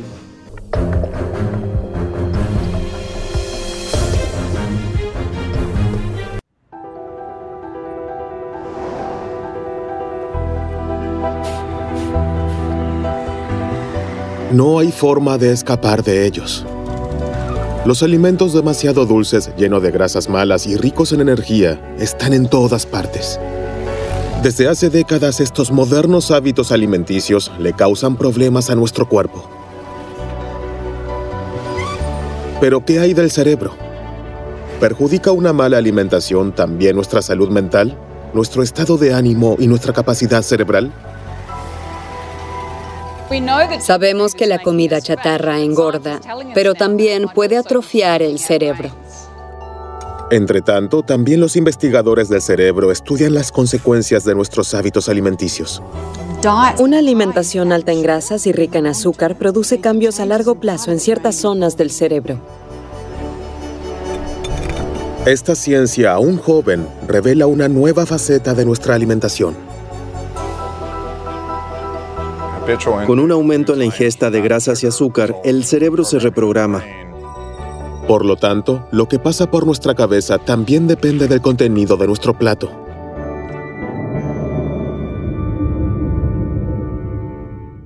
Todo comienza con las primeras comidas, antes del nacimiento. El cerebro se desarrolla durante el embarazo. Su posterior rendimiento depende de la forma en que se alimente, de lo que ha comido la madre durante los nueve meses. Hace tiempo que se conocen las consecuencias de una mala alimentación para la salud del feto. En la actualidad en Australia, los científicos se ocupan también de los efectos de la alimentación en las funciones cerebrales. Feliz Yacá es profesora en la Universidad de Melbourne. Estudió el comportamiento de miles de niños después de haber observado los hábitos alimentarios de sus madres en un amplio estudio de 23.000 mujeres embarazadas. Seguimos de cerca qué comida chatarra y alimentos procesados industrialmente comían y qué alimentos saludables, nutritivos y ricos en fibra. Luego examinamos la salud emocional de los niños de 18 meses a 5 años. Por supuesto, también se tuvieron en cuenta factores como el nivel de formación, los ingresos, la salud mental de la madre y el estilo de la educación. El resultado fue evidente. Las madres que consumieron más comida chatarra y alimentos procesados industrialmente, como refrescos dulces, refrigerios salados, pasteles y galletas durante el embarazo, tuvieron hijos más propensos a la agresión y las rabietas. Esta preocupante correlación sugiere que la alimentación de la madre afecta la salud mental del niño. Esto aún no se ha probado a nivel biológico pero Feliz Yaka ya está convencida de ello. Este amplio estudio noruego mostró que la alimentación de los niños también es importante, independientemente de lo que haya comido la madre. Los niños que comían demasiada comida chatarra y muy poca comida saludable a menudo mostraban un comportamiento furioso o agresivo, pero también dolor, miedo, inquietud y pesadillas. Desde entonces, las conclusiones de Félix Yacá han sido confirmadas por estudios en España, los Países Bajos y Canadá. Los investigadores del cerebro ven la causa en una ingesta excesiva de azúcar y grasas, pero también en una alimentación desequilibrada. Los alimentos procesados industrialmente y la comida chatarra, que a menudo carecen de nutrientes, no proporcionan lo que necesita el cuerpo, y especialmente las neuronas. Sin ácidos grasos omega 3, el cerebro no puede desarrollarse ni funcionar normalmente, ya que nuestras células grises se componen de un 90% de grasa que el cerebro no puede producir por sí mismo. En el cerebro se encuentran junto al tejido graso las mayores cantidades de ácidos grasos poliinsaturados. Estos ácidos grasos son indispensables y como el organismo no puede producirlos por sí mismo, tenemos que ingerirlos con nuestra comida. Los aceites vegetales, las semillas y los frutos secos han sido desde hace mucho tiempo los que más aportan omega 3 a los seres humanos, pero estos alimentos se han vuelto poco frecuentes en las cocinas de los países industrializados. La cantidad de ácidos grasos omega 3 que llega al cerebro es clave para el desempeño de sus células, pues a medida que las membranas absorben estos ácidos grasos, mejoran sus propiedades eléctricas. Las neuronas que son ricas en ácidos grasos omega 3 transmiten la señal más rápido y la red es más eficaz. En el caso de deficiencia de ácidos grasos omega 3, el funcionamiento del cerebro puede verse afectado.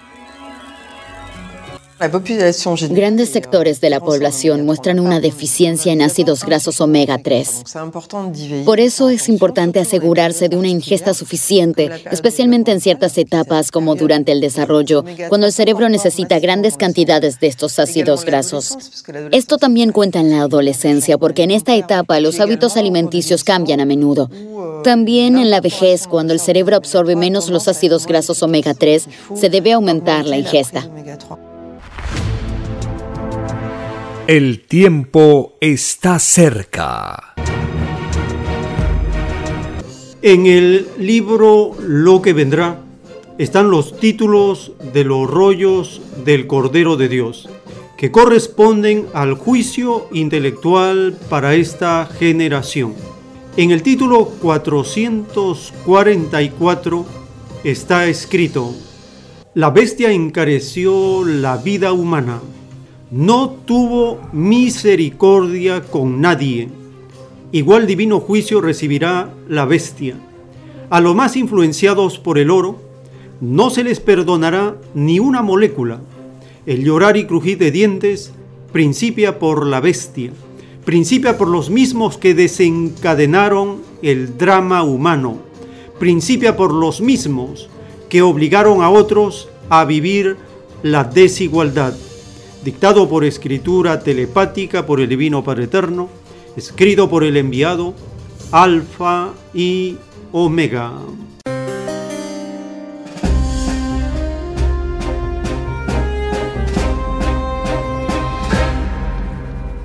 En esta cuarentena obligada, impuesta por los gobiernos neoliberales en las naciones, los intermediarios encarecen los productos de primera necesidad, los alimentos. Esta extraña costumbre de crueldad de los capitalistas tiene que ser cambiada. Una costumbre donde los trabajadores, pueblo, tenga el control, la gestión, la distribución en base al trabajo colectivo de los productos de la tierra. En Bolivia, nuevos hábitos surgen de esta cuarentena obligada también por el gobierno dictatorial usurpador en Bolivia.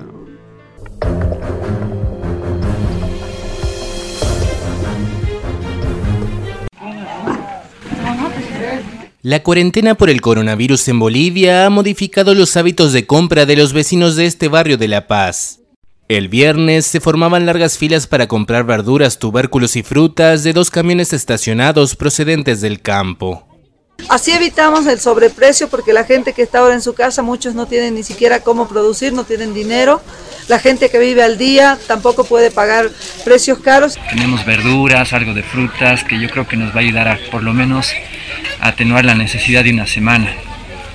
lo ideal sería que estos camiones vengan cada tres días por lo menos. La gente solo puede salir una vez a la semana hasta mediodía, con el único fin de aprovisionarse de productos de primera necesidad.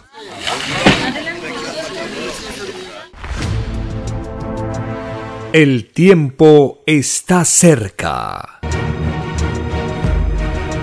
En el libro Lo que vendrá, que contiene los títulos de los rollos del Cordero de Dios, que representan el juicio intelectual para esta generación, está escrito el título 471. En la prueba de la vida, nunca hubo verdadera y completa fraternidad porque no se adquirió la bella costumbre de tratarse de hermanos los unos para con los otros. Todo suceso o acontecimiento por algo principia.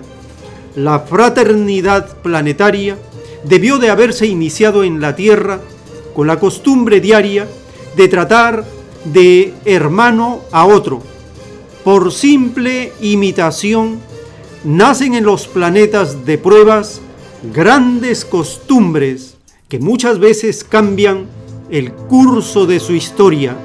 La Tierra tuvo tal oportunidad por siglos y la desperdició. El propio castigo a esto lo encontró en su propia desunión. Dictado por el Divino Padre Eterno, escrito por el enviado Alfa y Omega.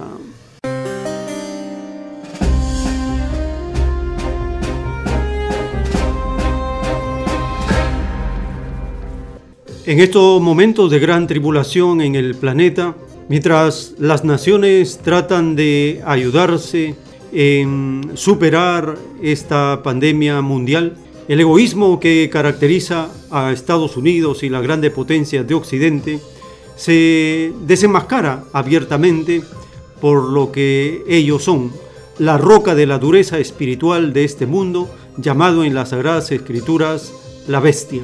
Y así será considerada pronto, cuando la humanidad compare lo que ocurre en la ayuda mutua entre las naciones y el egoísmo, el bloqueo, las imposiciones que sigue haciendo Estados Unidos contra naciones del África, del Medio Oriente, de América Latina, del Asia. Es el tiempo para saber quién es quién. Compartimos una entrevista realizada por Hispan TV y nos habla acerca de este papel nefasto que cumple el egoísmo de los Estados Unidos.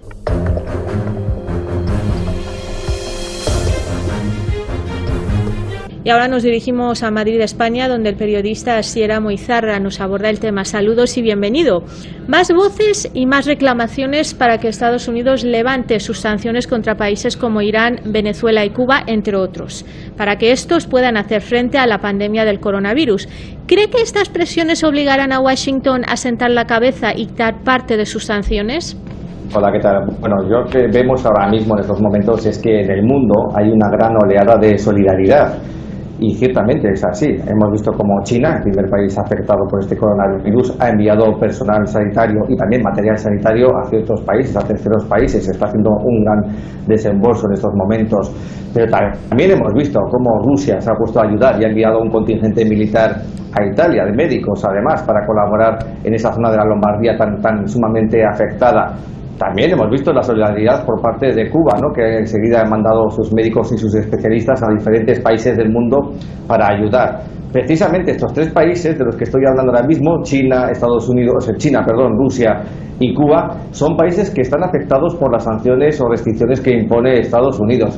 Fíjense, además, ¿no? Vemos como por una parte los países son solidarios y por otra parte hay países que son insolidarios y más precisamente en estos momentos cuando supuestamente el país más poderoso del mundo, en vez de ayudar y colaborar, lo que está haciendo es mantener su política de sanción, su política de restricción, es decir, continuar con la política de Donald Trump que prefiere la política de la fuerza. No es de extrañar que estas eh, medidas de solidaridad por parte de Rusia, de China o también de Cuba pues sean alabadas por ciertos países del mundo. Y esto es algo que, que, realmente está escociendo ya no solo en el, en, el, en el seno, en el foro político estadounidense, sino también en el nivel social, porque estamos viendo que a los representantes políticos norteamericanos, sobre todo los demócratas de los últimos tiempos, se están uniendo cada vez más voces críticas por parte de la sociedad. Y yo creo que en estos momentos, ahora mismo, eh, una voz unísona de la, de la sociedad norteamericana, ¿no? de, la propia ciudadanía y por parte también de los políticos, puede hacer que, que esa voz pues doblegue realmente el empecinamiento de, Donald Trump, ¿no? ese egoísmo que está manteniendo y que realmente pues por fin eh, dobleguen esa insistencia y que realmente pues veamos una cara diferente de Estados Unidos. Es la esperanza que mantenemos cuando todos sabemos perfectamente que no es así, porque no es momento ahora de sanciones, es momento de ayudar y de ayudar sobre todo a los países que más pueden. Y creo que cada vez más países están sumando a esa voz unísona contra, contra Estados Unidos. Sí, y en caso de que Estados Unidos se niegue a levantar sus sanciones contra países como Irán, que se están viendo muy afectados por la pandemia del COVID-19, cosa que está haciendo ahora mismo. ¿Podríamos esperar una catástrofe humanitaria ya que está en juego la vida de muchas personas y responsabilizar a Estados Unidos de ello? Tendría que eh, rendir cuentas seguramente. Obviamente, cuando la Organización Mundial de la Salud, la OMS, ya ha establecido que hay más de 600.000 casos en todo el mundo, estamos hablando de más de 28.000 personas que han perdido la vida en manos del coronavirus. Estados Unidos tiene más de 105.000 afectados, creo recordar, ¿no? de los cuales en 1.700 han muerto. Estamos hablando de cifras de una magnitud que, ni siquiera en un tiempo de, la Segunda Guerra Mundial o de la Primera Guerra Mundial podemos hablar de esta misma magnitud de mortandad. Entonces, si a la pandemia, que ya es grave de por sí, estamos sumando eh, la deshumanización, la insolidaridad y el egoísmo de Donald Trump, pues creo que la historia en este caso pues pondrá, eh, cuando pase todo esto, que gracias va, a pasar gracias al esfuerzo de, esta humanidad y sobre todo del trabajo de esos médicos, personal sanitario que está, que, está luchando para que, pues, bueno, pues para combatir este mal, pues dentro de un tiempo veremos cómo la justicia y sobre todo la justicia histórica pues pondrá a Estados Unidos en su, en su sitio. Pero sí que es verdad que en estos momentos la pandemia eh, va a pasar a convertirse en una tragedia de, proporciones desconocidas ahora mismo en el mundo actual. No podemos hablar de una cifra tan elevada y sobre todo no podemos hablar de ahora mismo de una deshumanización por parte de Estados Unidos cuando todo el mundo está ayudando que ahora mismo empiece o mantenga todavía sus sanciones a ciertos países como Irán. Estábamos viendo que Irán ahora mismo por números, desgraciadamente, ocupa los 6-7 primeros lugares del mundo en cuanto a mortandad y contagios. El tiempo está cerca. Mientras el egoísmo de Estados Unidos endurece cada vez más, los países socialistas como China y Cuba ayudan a las demás naciones. China ya van 89 naciones y cuatro organizaciones ayudadas por China y 12 países reciben la ayuda de Cuba. China ha estado trabajando estrechamente con el resto del mundo y ha ofrecido ayuda a 89 países y cuatro organizaciones. China ha enviado siete equipos de expertos médicos a cinco países, incluidos Italia, Serbia y Camboya. El país ha compartido su experiencia en la lucha contra el COVID-19 y publicado planes de diagnóstico y tratamiento, así como de prevención y control. China también ha establecido un centro de información en línea y una base de datos de expertos para la cooperación internacional. Los expertos chinos han dialogado con sus homólogos en más de 100 países y regiones a través de 30 videoconferencias. China también ha compartido sus hallazgos científicos, incluida la primera secuencia completa del genoma del nuevo coronavirus. CGTN en español. El tiempo está cerca. Y mientras una brigada de médicos cubanos parte a la isla de San Cristóbal y Nevis, que solicitó ayuda ante la COVID-19. De este modo, ya son 12 los países donde brindan asistencia al personal sanitario de la isla para combatir la pandemia, pese a los intentos de Estados Unidos de difamar la operación. Oliver Zamora Oria con más detalles. Cuba sigue en su cruzada internacional contra la COVID-19, apoyando a los países que han solicitado la colaboración de sus médicos. En la mañana de este sábado, una brigada compuesta por decenas de médicos, de personal de la salud cubano, ha partido a la isla de San y Nevis, San Cristóbal y Nieves en español, y ya con esta brigada conforman 12 países los que han recibido la ayuda médica cubana para combatir este nuevo coronavirus. Con anterioridad, y ya así se ha dado a conocer, han partido brigadas médicas cubanas rumbo a Venezuela, rumbo a Nicaragua, Surinam, Haití, Santa Lucía, Granada, Jamaica, Antigua y Barbuda, San Vicente y las Granadinas y Belice, y ahora, bueno, San Kitts y Nevis, también Italia, para un total, como decía anteriormente, de unos 12 países. Eh, la brigada médica cubana, bueno, eh, fue despedida, como se hace habitualmente en estas, en, o sea, en estas despedidas,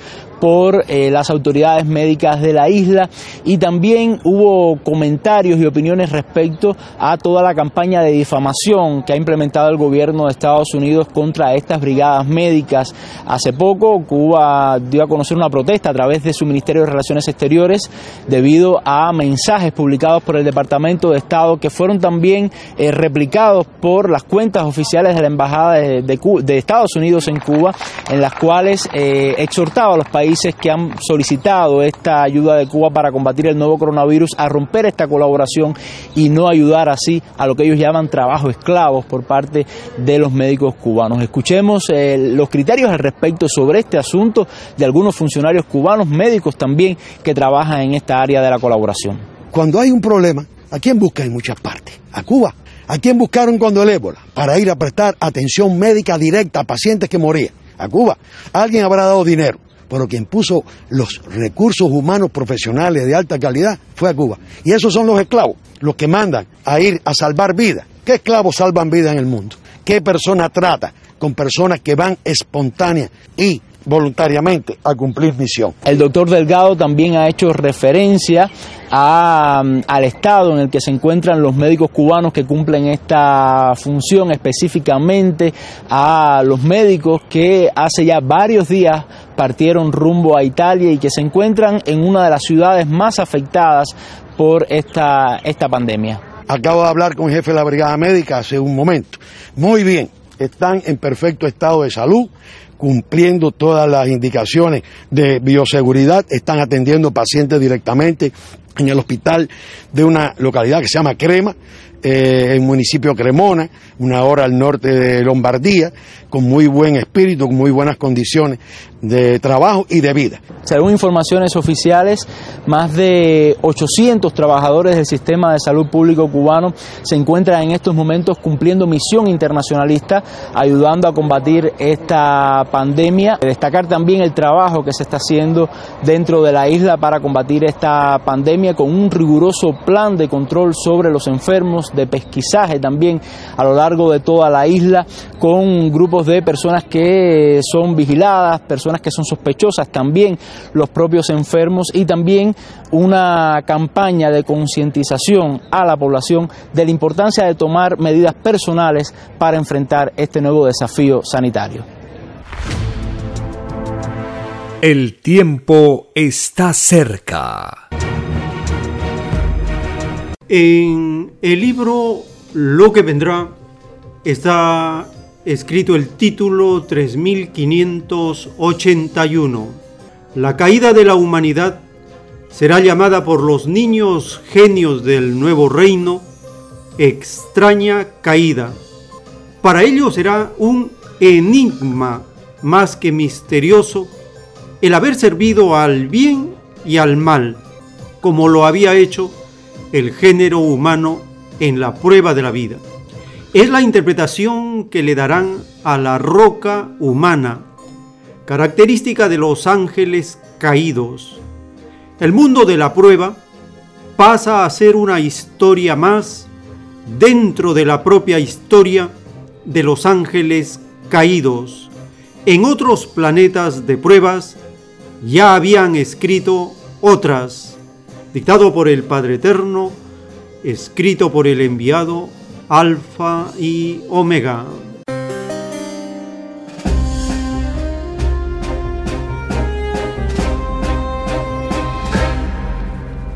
Este título nos enseña acerca de la atención que se debe dar a los niños, porque los niños del presente y del futuro tendrán una inteligencia y una genialidad del nuevo reino.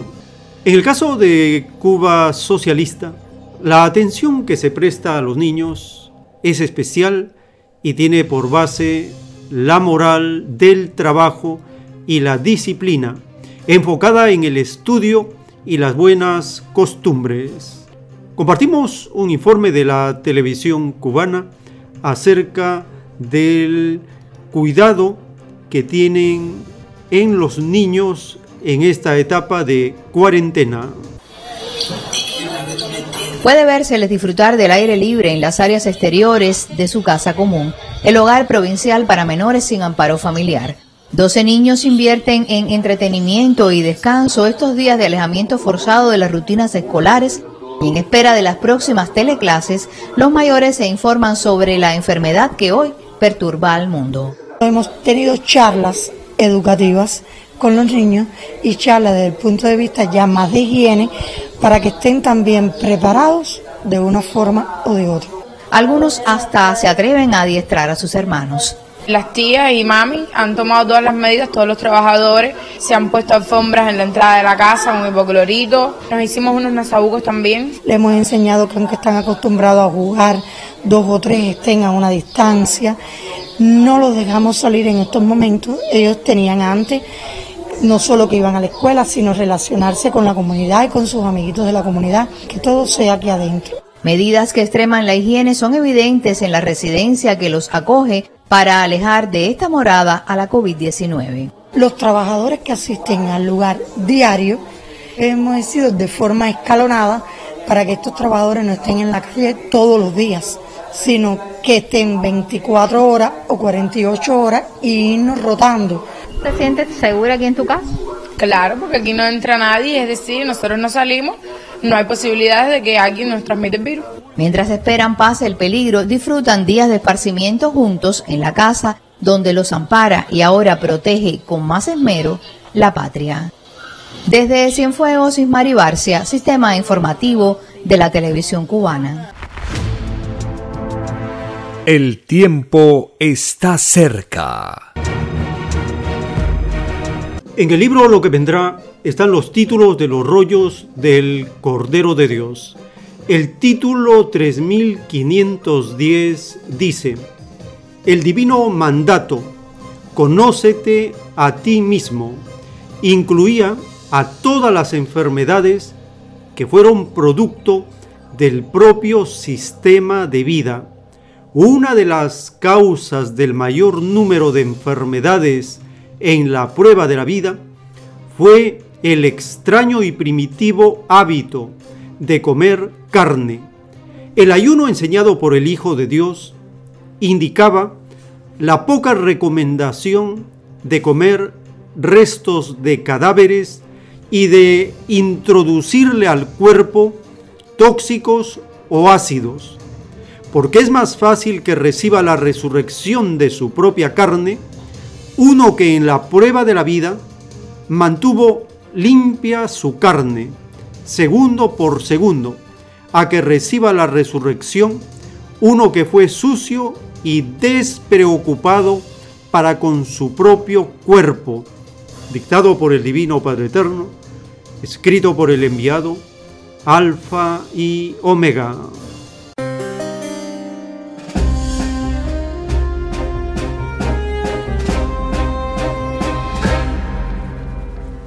La revelación nos enseña a conocernos a nosotros mismos y saber las enfermedades que fueron producto del sistema de vida, saber cuáles son las enfermedades que son producto del capitalismo.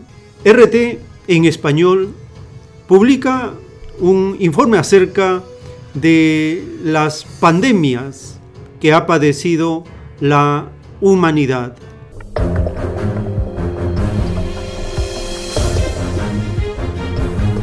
En cuestión de semanas, el coronavirus ha alterado por completo la vida tal y como la conocemos, pero no es la primera vez. A lo largo de la historia, este tipo de brotes han generado graves cambios en el funcionamiento del mundo. Me acompaña aquí en el estudio Fernando Monroy para hacer un recuento de lo que ha sucedido. ¿Cómo estás, Fer? ¿Qué tal, Betsy? Sí, te comento varias enfermedades que han afectado al planeta desde el siglo pasado. Una de ellas se trata de lo que fue catalogado como la gripe española, que fue provocada por el virus H1N1 se dio entre 1918 a 1919, dejando en cuanto a los infectados 500 millones de personas, mientras que en los muertos entre 20 y 50 millones de ciudadanos. La cifra no es clara, puesto que en ese tiempo eh, gran cantidad de países no contaban con un sistema eh, sanitario bastante sólido para poder datos, dar datos fidedignos de lo que estaba ocurriendo y además muchos muertos no fueron contabilizados. Ahora veamos otras enfermedades que generaron bastante preocupación a nivel internacional. Se trata de los virus, por ejemplo, H2N2, que también fue conocido como la gripe asiática, y también el H3N2, que fue conocido como la gripe de Hong Kong. En el caso de la primera se dio entre 1957 a 1958 y los muertos fueron entre 1 y 4 millones de personas y la tasa de mortalidad entre cerca de un 0,2%. Pasaron 10 años y este virus desapareció y luego generó en un subtipo que se trata el H3N2 que dejó eh, puesto pérdidas humanas bastante similares al virus anterior, con una tasa de mortalidad también muy parecida, pero con un alto nivel de contagio, Betsabeth. Aquí me hacías un recuento de lo que fue ya hace algunos años, pero en la historia moderna también ha habido otros. Exactamente, comencemos a revisar lo que pasó en tanto a el, en el 2002, eh, perdón, en el 2003 al 2008 en cuanto a la H5N1, que dejó, por ejemplo, una tasa de mortalidad de un 60% bastante alta cuando tuvo unos infectados de 436 y en cuanto a los muertos 262. Se trata de la gripe aviar que, por ejemplo, afectó sobre todo a niños y a jóvenes que estaban sanos y que habían tenido contacto directo con aves que estaban contagiadas de esta enfermedad. Ahora veamos otra enfermedad. Se trata de la gripe porcina que se originó en México eh, por el virus H1N1 entre en 2009 al 2010. Hubo en cuanto a los infectados más de 700 millones y también en los muertos entre 152 mil a 575 mil las personas que fueron fallecieron debido a esta grave enfermedad. Ahora veamos una que fue bastante mortífera que afectó principalmente a los países de África. Se trata del ébola. Ya había datos de que se habían dado brotes de ébola desde 1973, sin embargo, la más fuerte fue entre 2014 al 2016. En cuanto a los infectados, fueron más de 28 mil, dejando 11 mil los muertos en, principalmente en países como Guinea, también en Sierra Leona, Liberia y también en Nigeria. Luego pasó a, países como Estados Unidos, Italia y España. Ahora veamos otras enfermedades que atacan principalmente al sistema respiratorio. Tenemos el SARS que se desarrolló entre el 2002 y el 2003. En cuanto a los infectados, fueron más de 8 mil y los muertos 774. Luego vino el MERS, que afectó principalmente los países de Medio Oriente en el 2012, dejando infectados a más de 2.500 personas. Y aquí llama la atención, puesto que la tasa de mortalidad del MERS es mucho más alta que el SARS, puesto que en cuanto a los muertos son 919. Es así como se han dado varias enfermedades que han afectado al planeta y bueno, nos hemos recuperado de todo ello. Esperemos que con esta enfermedad también nos vamos a recuperar. Pues ahí está, siempre es importante hacer un recuento para no olvidar. Muchas gracias, Fernando. El tiempo está cerca.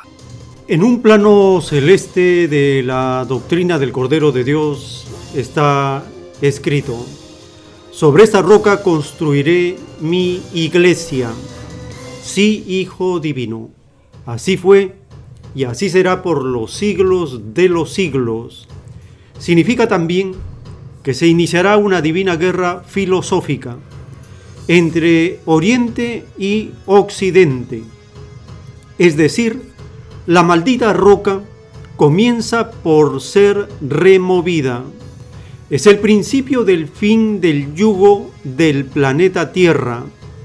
Espantados quedarán, hijito, cuando la acuses ante el mundo, pues escrito está que sería la primera en ser juzgada por explotar, engañar, comerciar y burlarse de los divinos mandatos del Padre Eterno. Sí, Hijo Divino.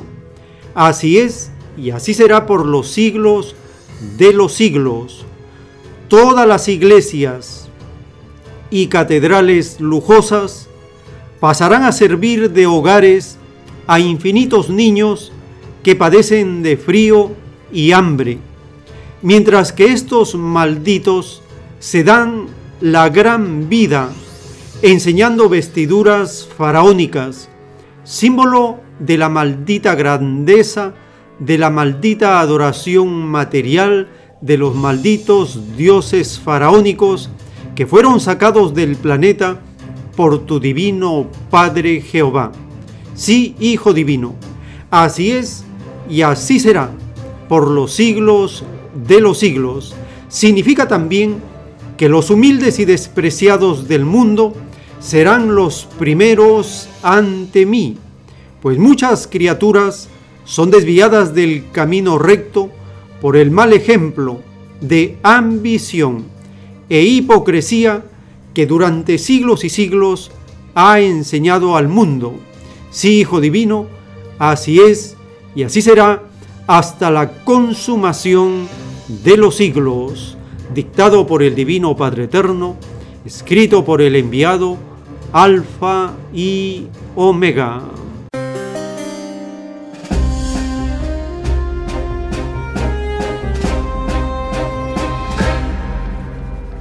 La roca religiosa, la secta vaticana, sigue haciendo alarde de su dureza de corazón y egoísmo espiritual que la caracteriza.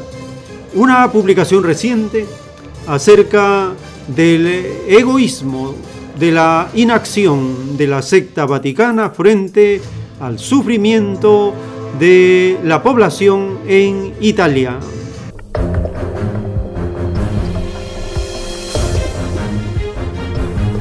Ahora, ¿qué más está haciendo el Vaticano con su poder político y económico para ayudar a salir de esta crisis, aparte de, por supuesto, llamar a, la normalidad, señor Olano? No ha hecho mucho.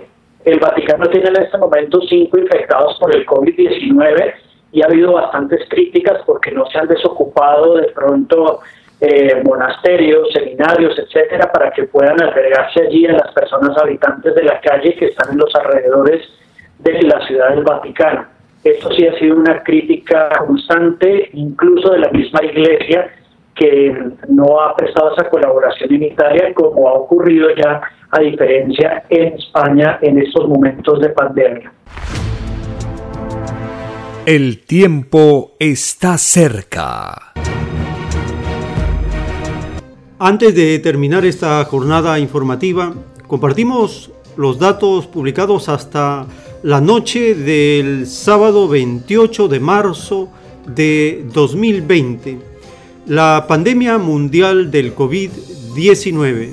664 mil casos confirmados, 31 mil personas fallecidas, 147 mil personas recuperadas en 202 territorios del planeta.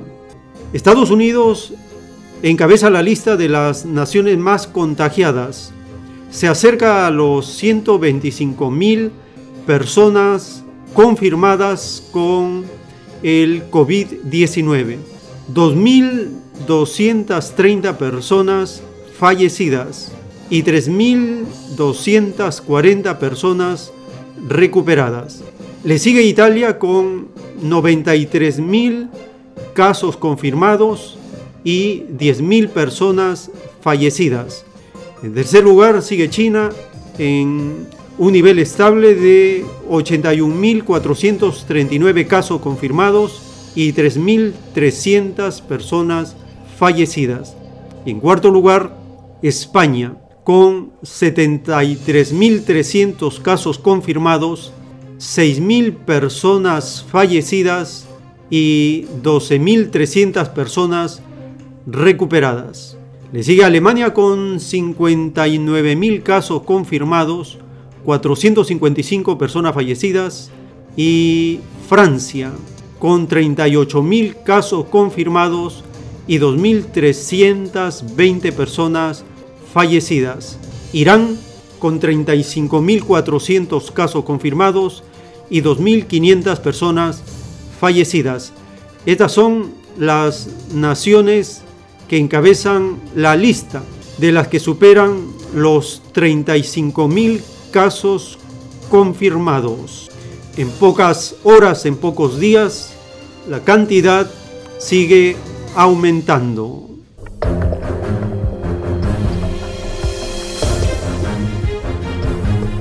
Esto nos lleva a la siguiente reflexión. Dice la revelación del Cordero de Dios que el Dios de los capitalistas es el oro si consideramos desde 1970, cuando empieza la crisis mundial del sistema de vida, ¿y qué hicieron los gobernantes, los mandatarios desde esa fecha? Endiosar al dinero. La meta de todos era conseguir la mayor cantidad de dinero en el menor tiempo posible y con el menor esfuerzo. Esta psicología demoníaca de esta legión de las tinieblas arrastró a toda una humanidad en pos del dinero. El microorganismo del COVID-19 ha desenmascarado a este Dios falso, a este ídolo de barro, porque a partir de ahora el mundo no volverá a ser el mismo. La agonía terminal del capitalismo está muy cercana y el inicio del nuevo mundo el mundo que será regido por los mismos que fueron explotados está a las puertas, porque Cristo, el primer revolucionario y juez solar, ya está en la tierra. Los preparativos para su presentación mundial van avanzando. Lo confirma la llegada de la doctrina del Cordero de Dios, que representa el juicio intelectual para toda la humanidad. Todos los seres humanos rendiremos cuentas de nuestras acciones. El arrepentimiento necesario y urgente significa cambiar de sistema de vida y el cambio de costumbres significa la estrategia general para hacer desaparecer del planeta al extraño sistema de vida de costumbres inmorales, costumbres que no colocaron como base las sagradas escrituras y los mandamientos para educarnos, para organizarnos, para hacer del trabajo creativo y sin yugo la base de un mundo que sea agradable al divino creador. Pero la prueba es la prueba y este planeta de pruebas llega a su fin.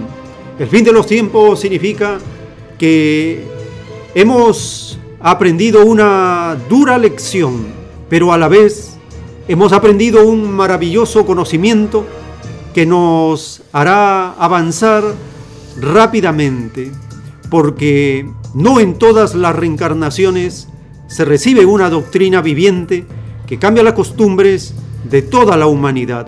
No en todas nuestras existencias tenemos la oportunidad de estar en la presencia del Hijo de Dios. Esto ocurrió en los tiempos de Moisés, se repitió en los tiempos de Jesús y ahora vuelve a repetirse en los tiempos del Cordero de Dios, el mismo enviado del Padre Eterno para hacer su justicia y cumplir el plan divino, se cumple siempre. Tarde o temprano, la justicia del Divino Padre llega. ¿Y cómo sorprende al planeta? Lo sorprende con las manos en la masa. ¿En qué masa? Del oro. Por el oro se matan, por el oro se envidian, por el oro se traicionan, por el oro asesinan. Ese ídolo que desvió a millones de seres humanos de todas las generaciones tiene por filosofía la ilusión y es un poder que subyuga, hace sucumbir no solo la Tierra ha pasado esta dura lección, sino también la pasan otros planetas que están en camino de la evolución cuya meta es la perfección. El consuelo que tenemos es que esta prueba será una sal de vida para todos, una experiencia grande, de gran impacto y escarmiento, porque en este tiempo la luz y las tinieblas se expresan en todos sus extremos y con todo su poder. Es el fin donde se baten la espiritualidad de las escrituras frente al materialismo del capitalismo. Y ciertamente que es la espiritualidad la que triunfa una vez más, porque así fue escrito y así se está cumpliendo. La espiritualidad vuelve a imponerse sobre el materialismo explotador que mató las ideas, mató los ideales, mató los sentimientos, todo lo volvió mercancía. Y es una filosofía primitiva, es una filosofía que llega a cansar, produce hastío, y es el hastío el que provoca la caída de los falsos gobernantes, de los falsos líderes que se atribuyeron la conducción moral, espiritual de todo un planeta y no estaban preparados para ello, porque dice la revelación que no se conocían a sí mismos. Su cobardía intelectual y filosófica la cubrían con el uso de la fuerza para imponer lo que por la razón no lo pueden hacer. Y es por esto que la doctrina del Cordero de Dios está liberando las mentes, los corazones y los sentimientos de todos, porque cuando leemos la ciencia celeste no tenemos temor, tenemos conocimiento de causa, del porqué de las cosas, del destino y del futuro. Y saber el futuro, dice la revelación, es una ventaja enorme porque podemos prepararnos ante lo que viene. Y lo que viene es el más grandioso acontecimiento esperado por los explotados, los despreciados, los marginados, los hambriados de todas las épocas. Viene el gobierno universal de los humildes, de los explotados, de los trabajadores. Y esta es la promesa del Hijo de Dios que se cumple en este tiempo. Alabado sea el divino Creador con su doctrina, que libera una vez más a un planeta esclavizado por una legión de seres venidos de las tinieblas, pero que no podrán esclavizar a todo el planeta. Querían dominar a un mundo y no pudieron dominarlo. Querían aplastar la fe de un mundo y no lo pudieron hacer. Quisieron asesinar a todos los idealistas, a los pacificadores, a los revolucionarios y no lo lograron, porque una nueva generación de espíritus ha reencarnado en la tierra.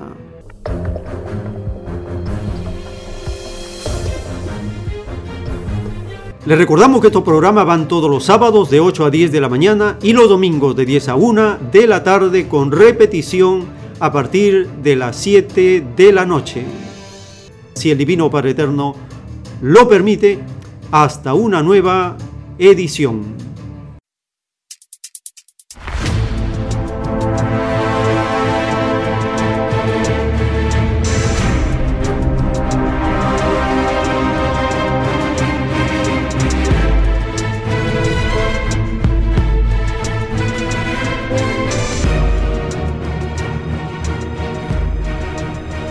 Porque la vida en desarrollo no se detiene en ningún instante.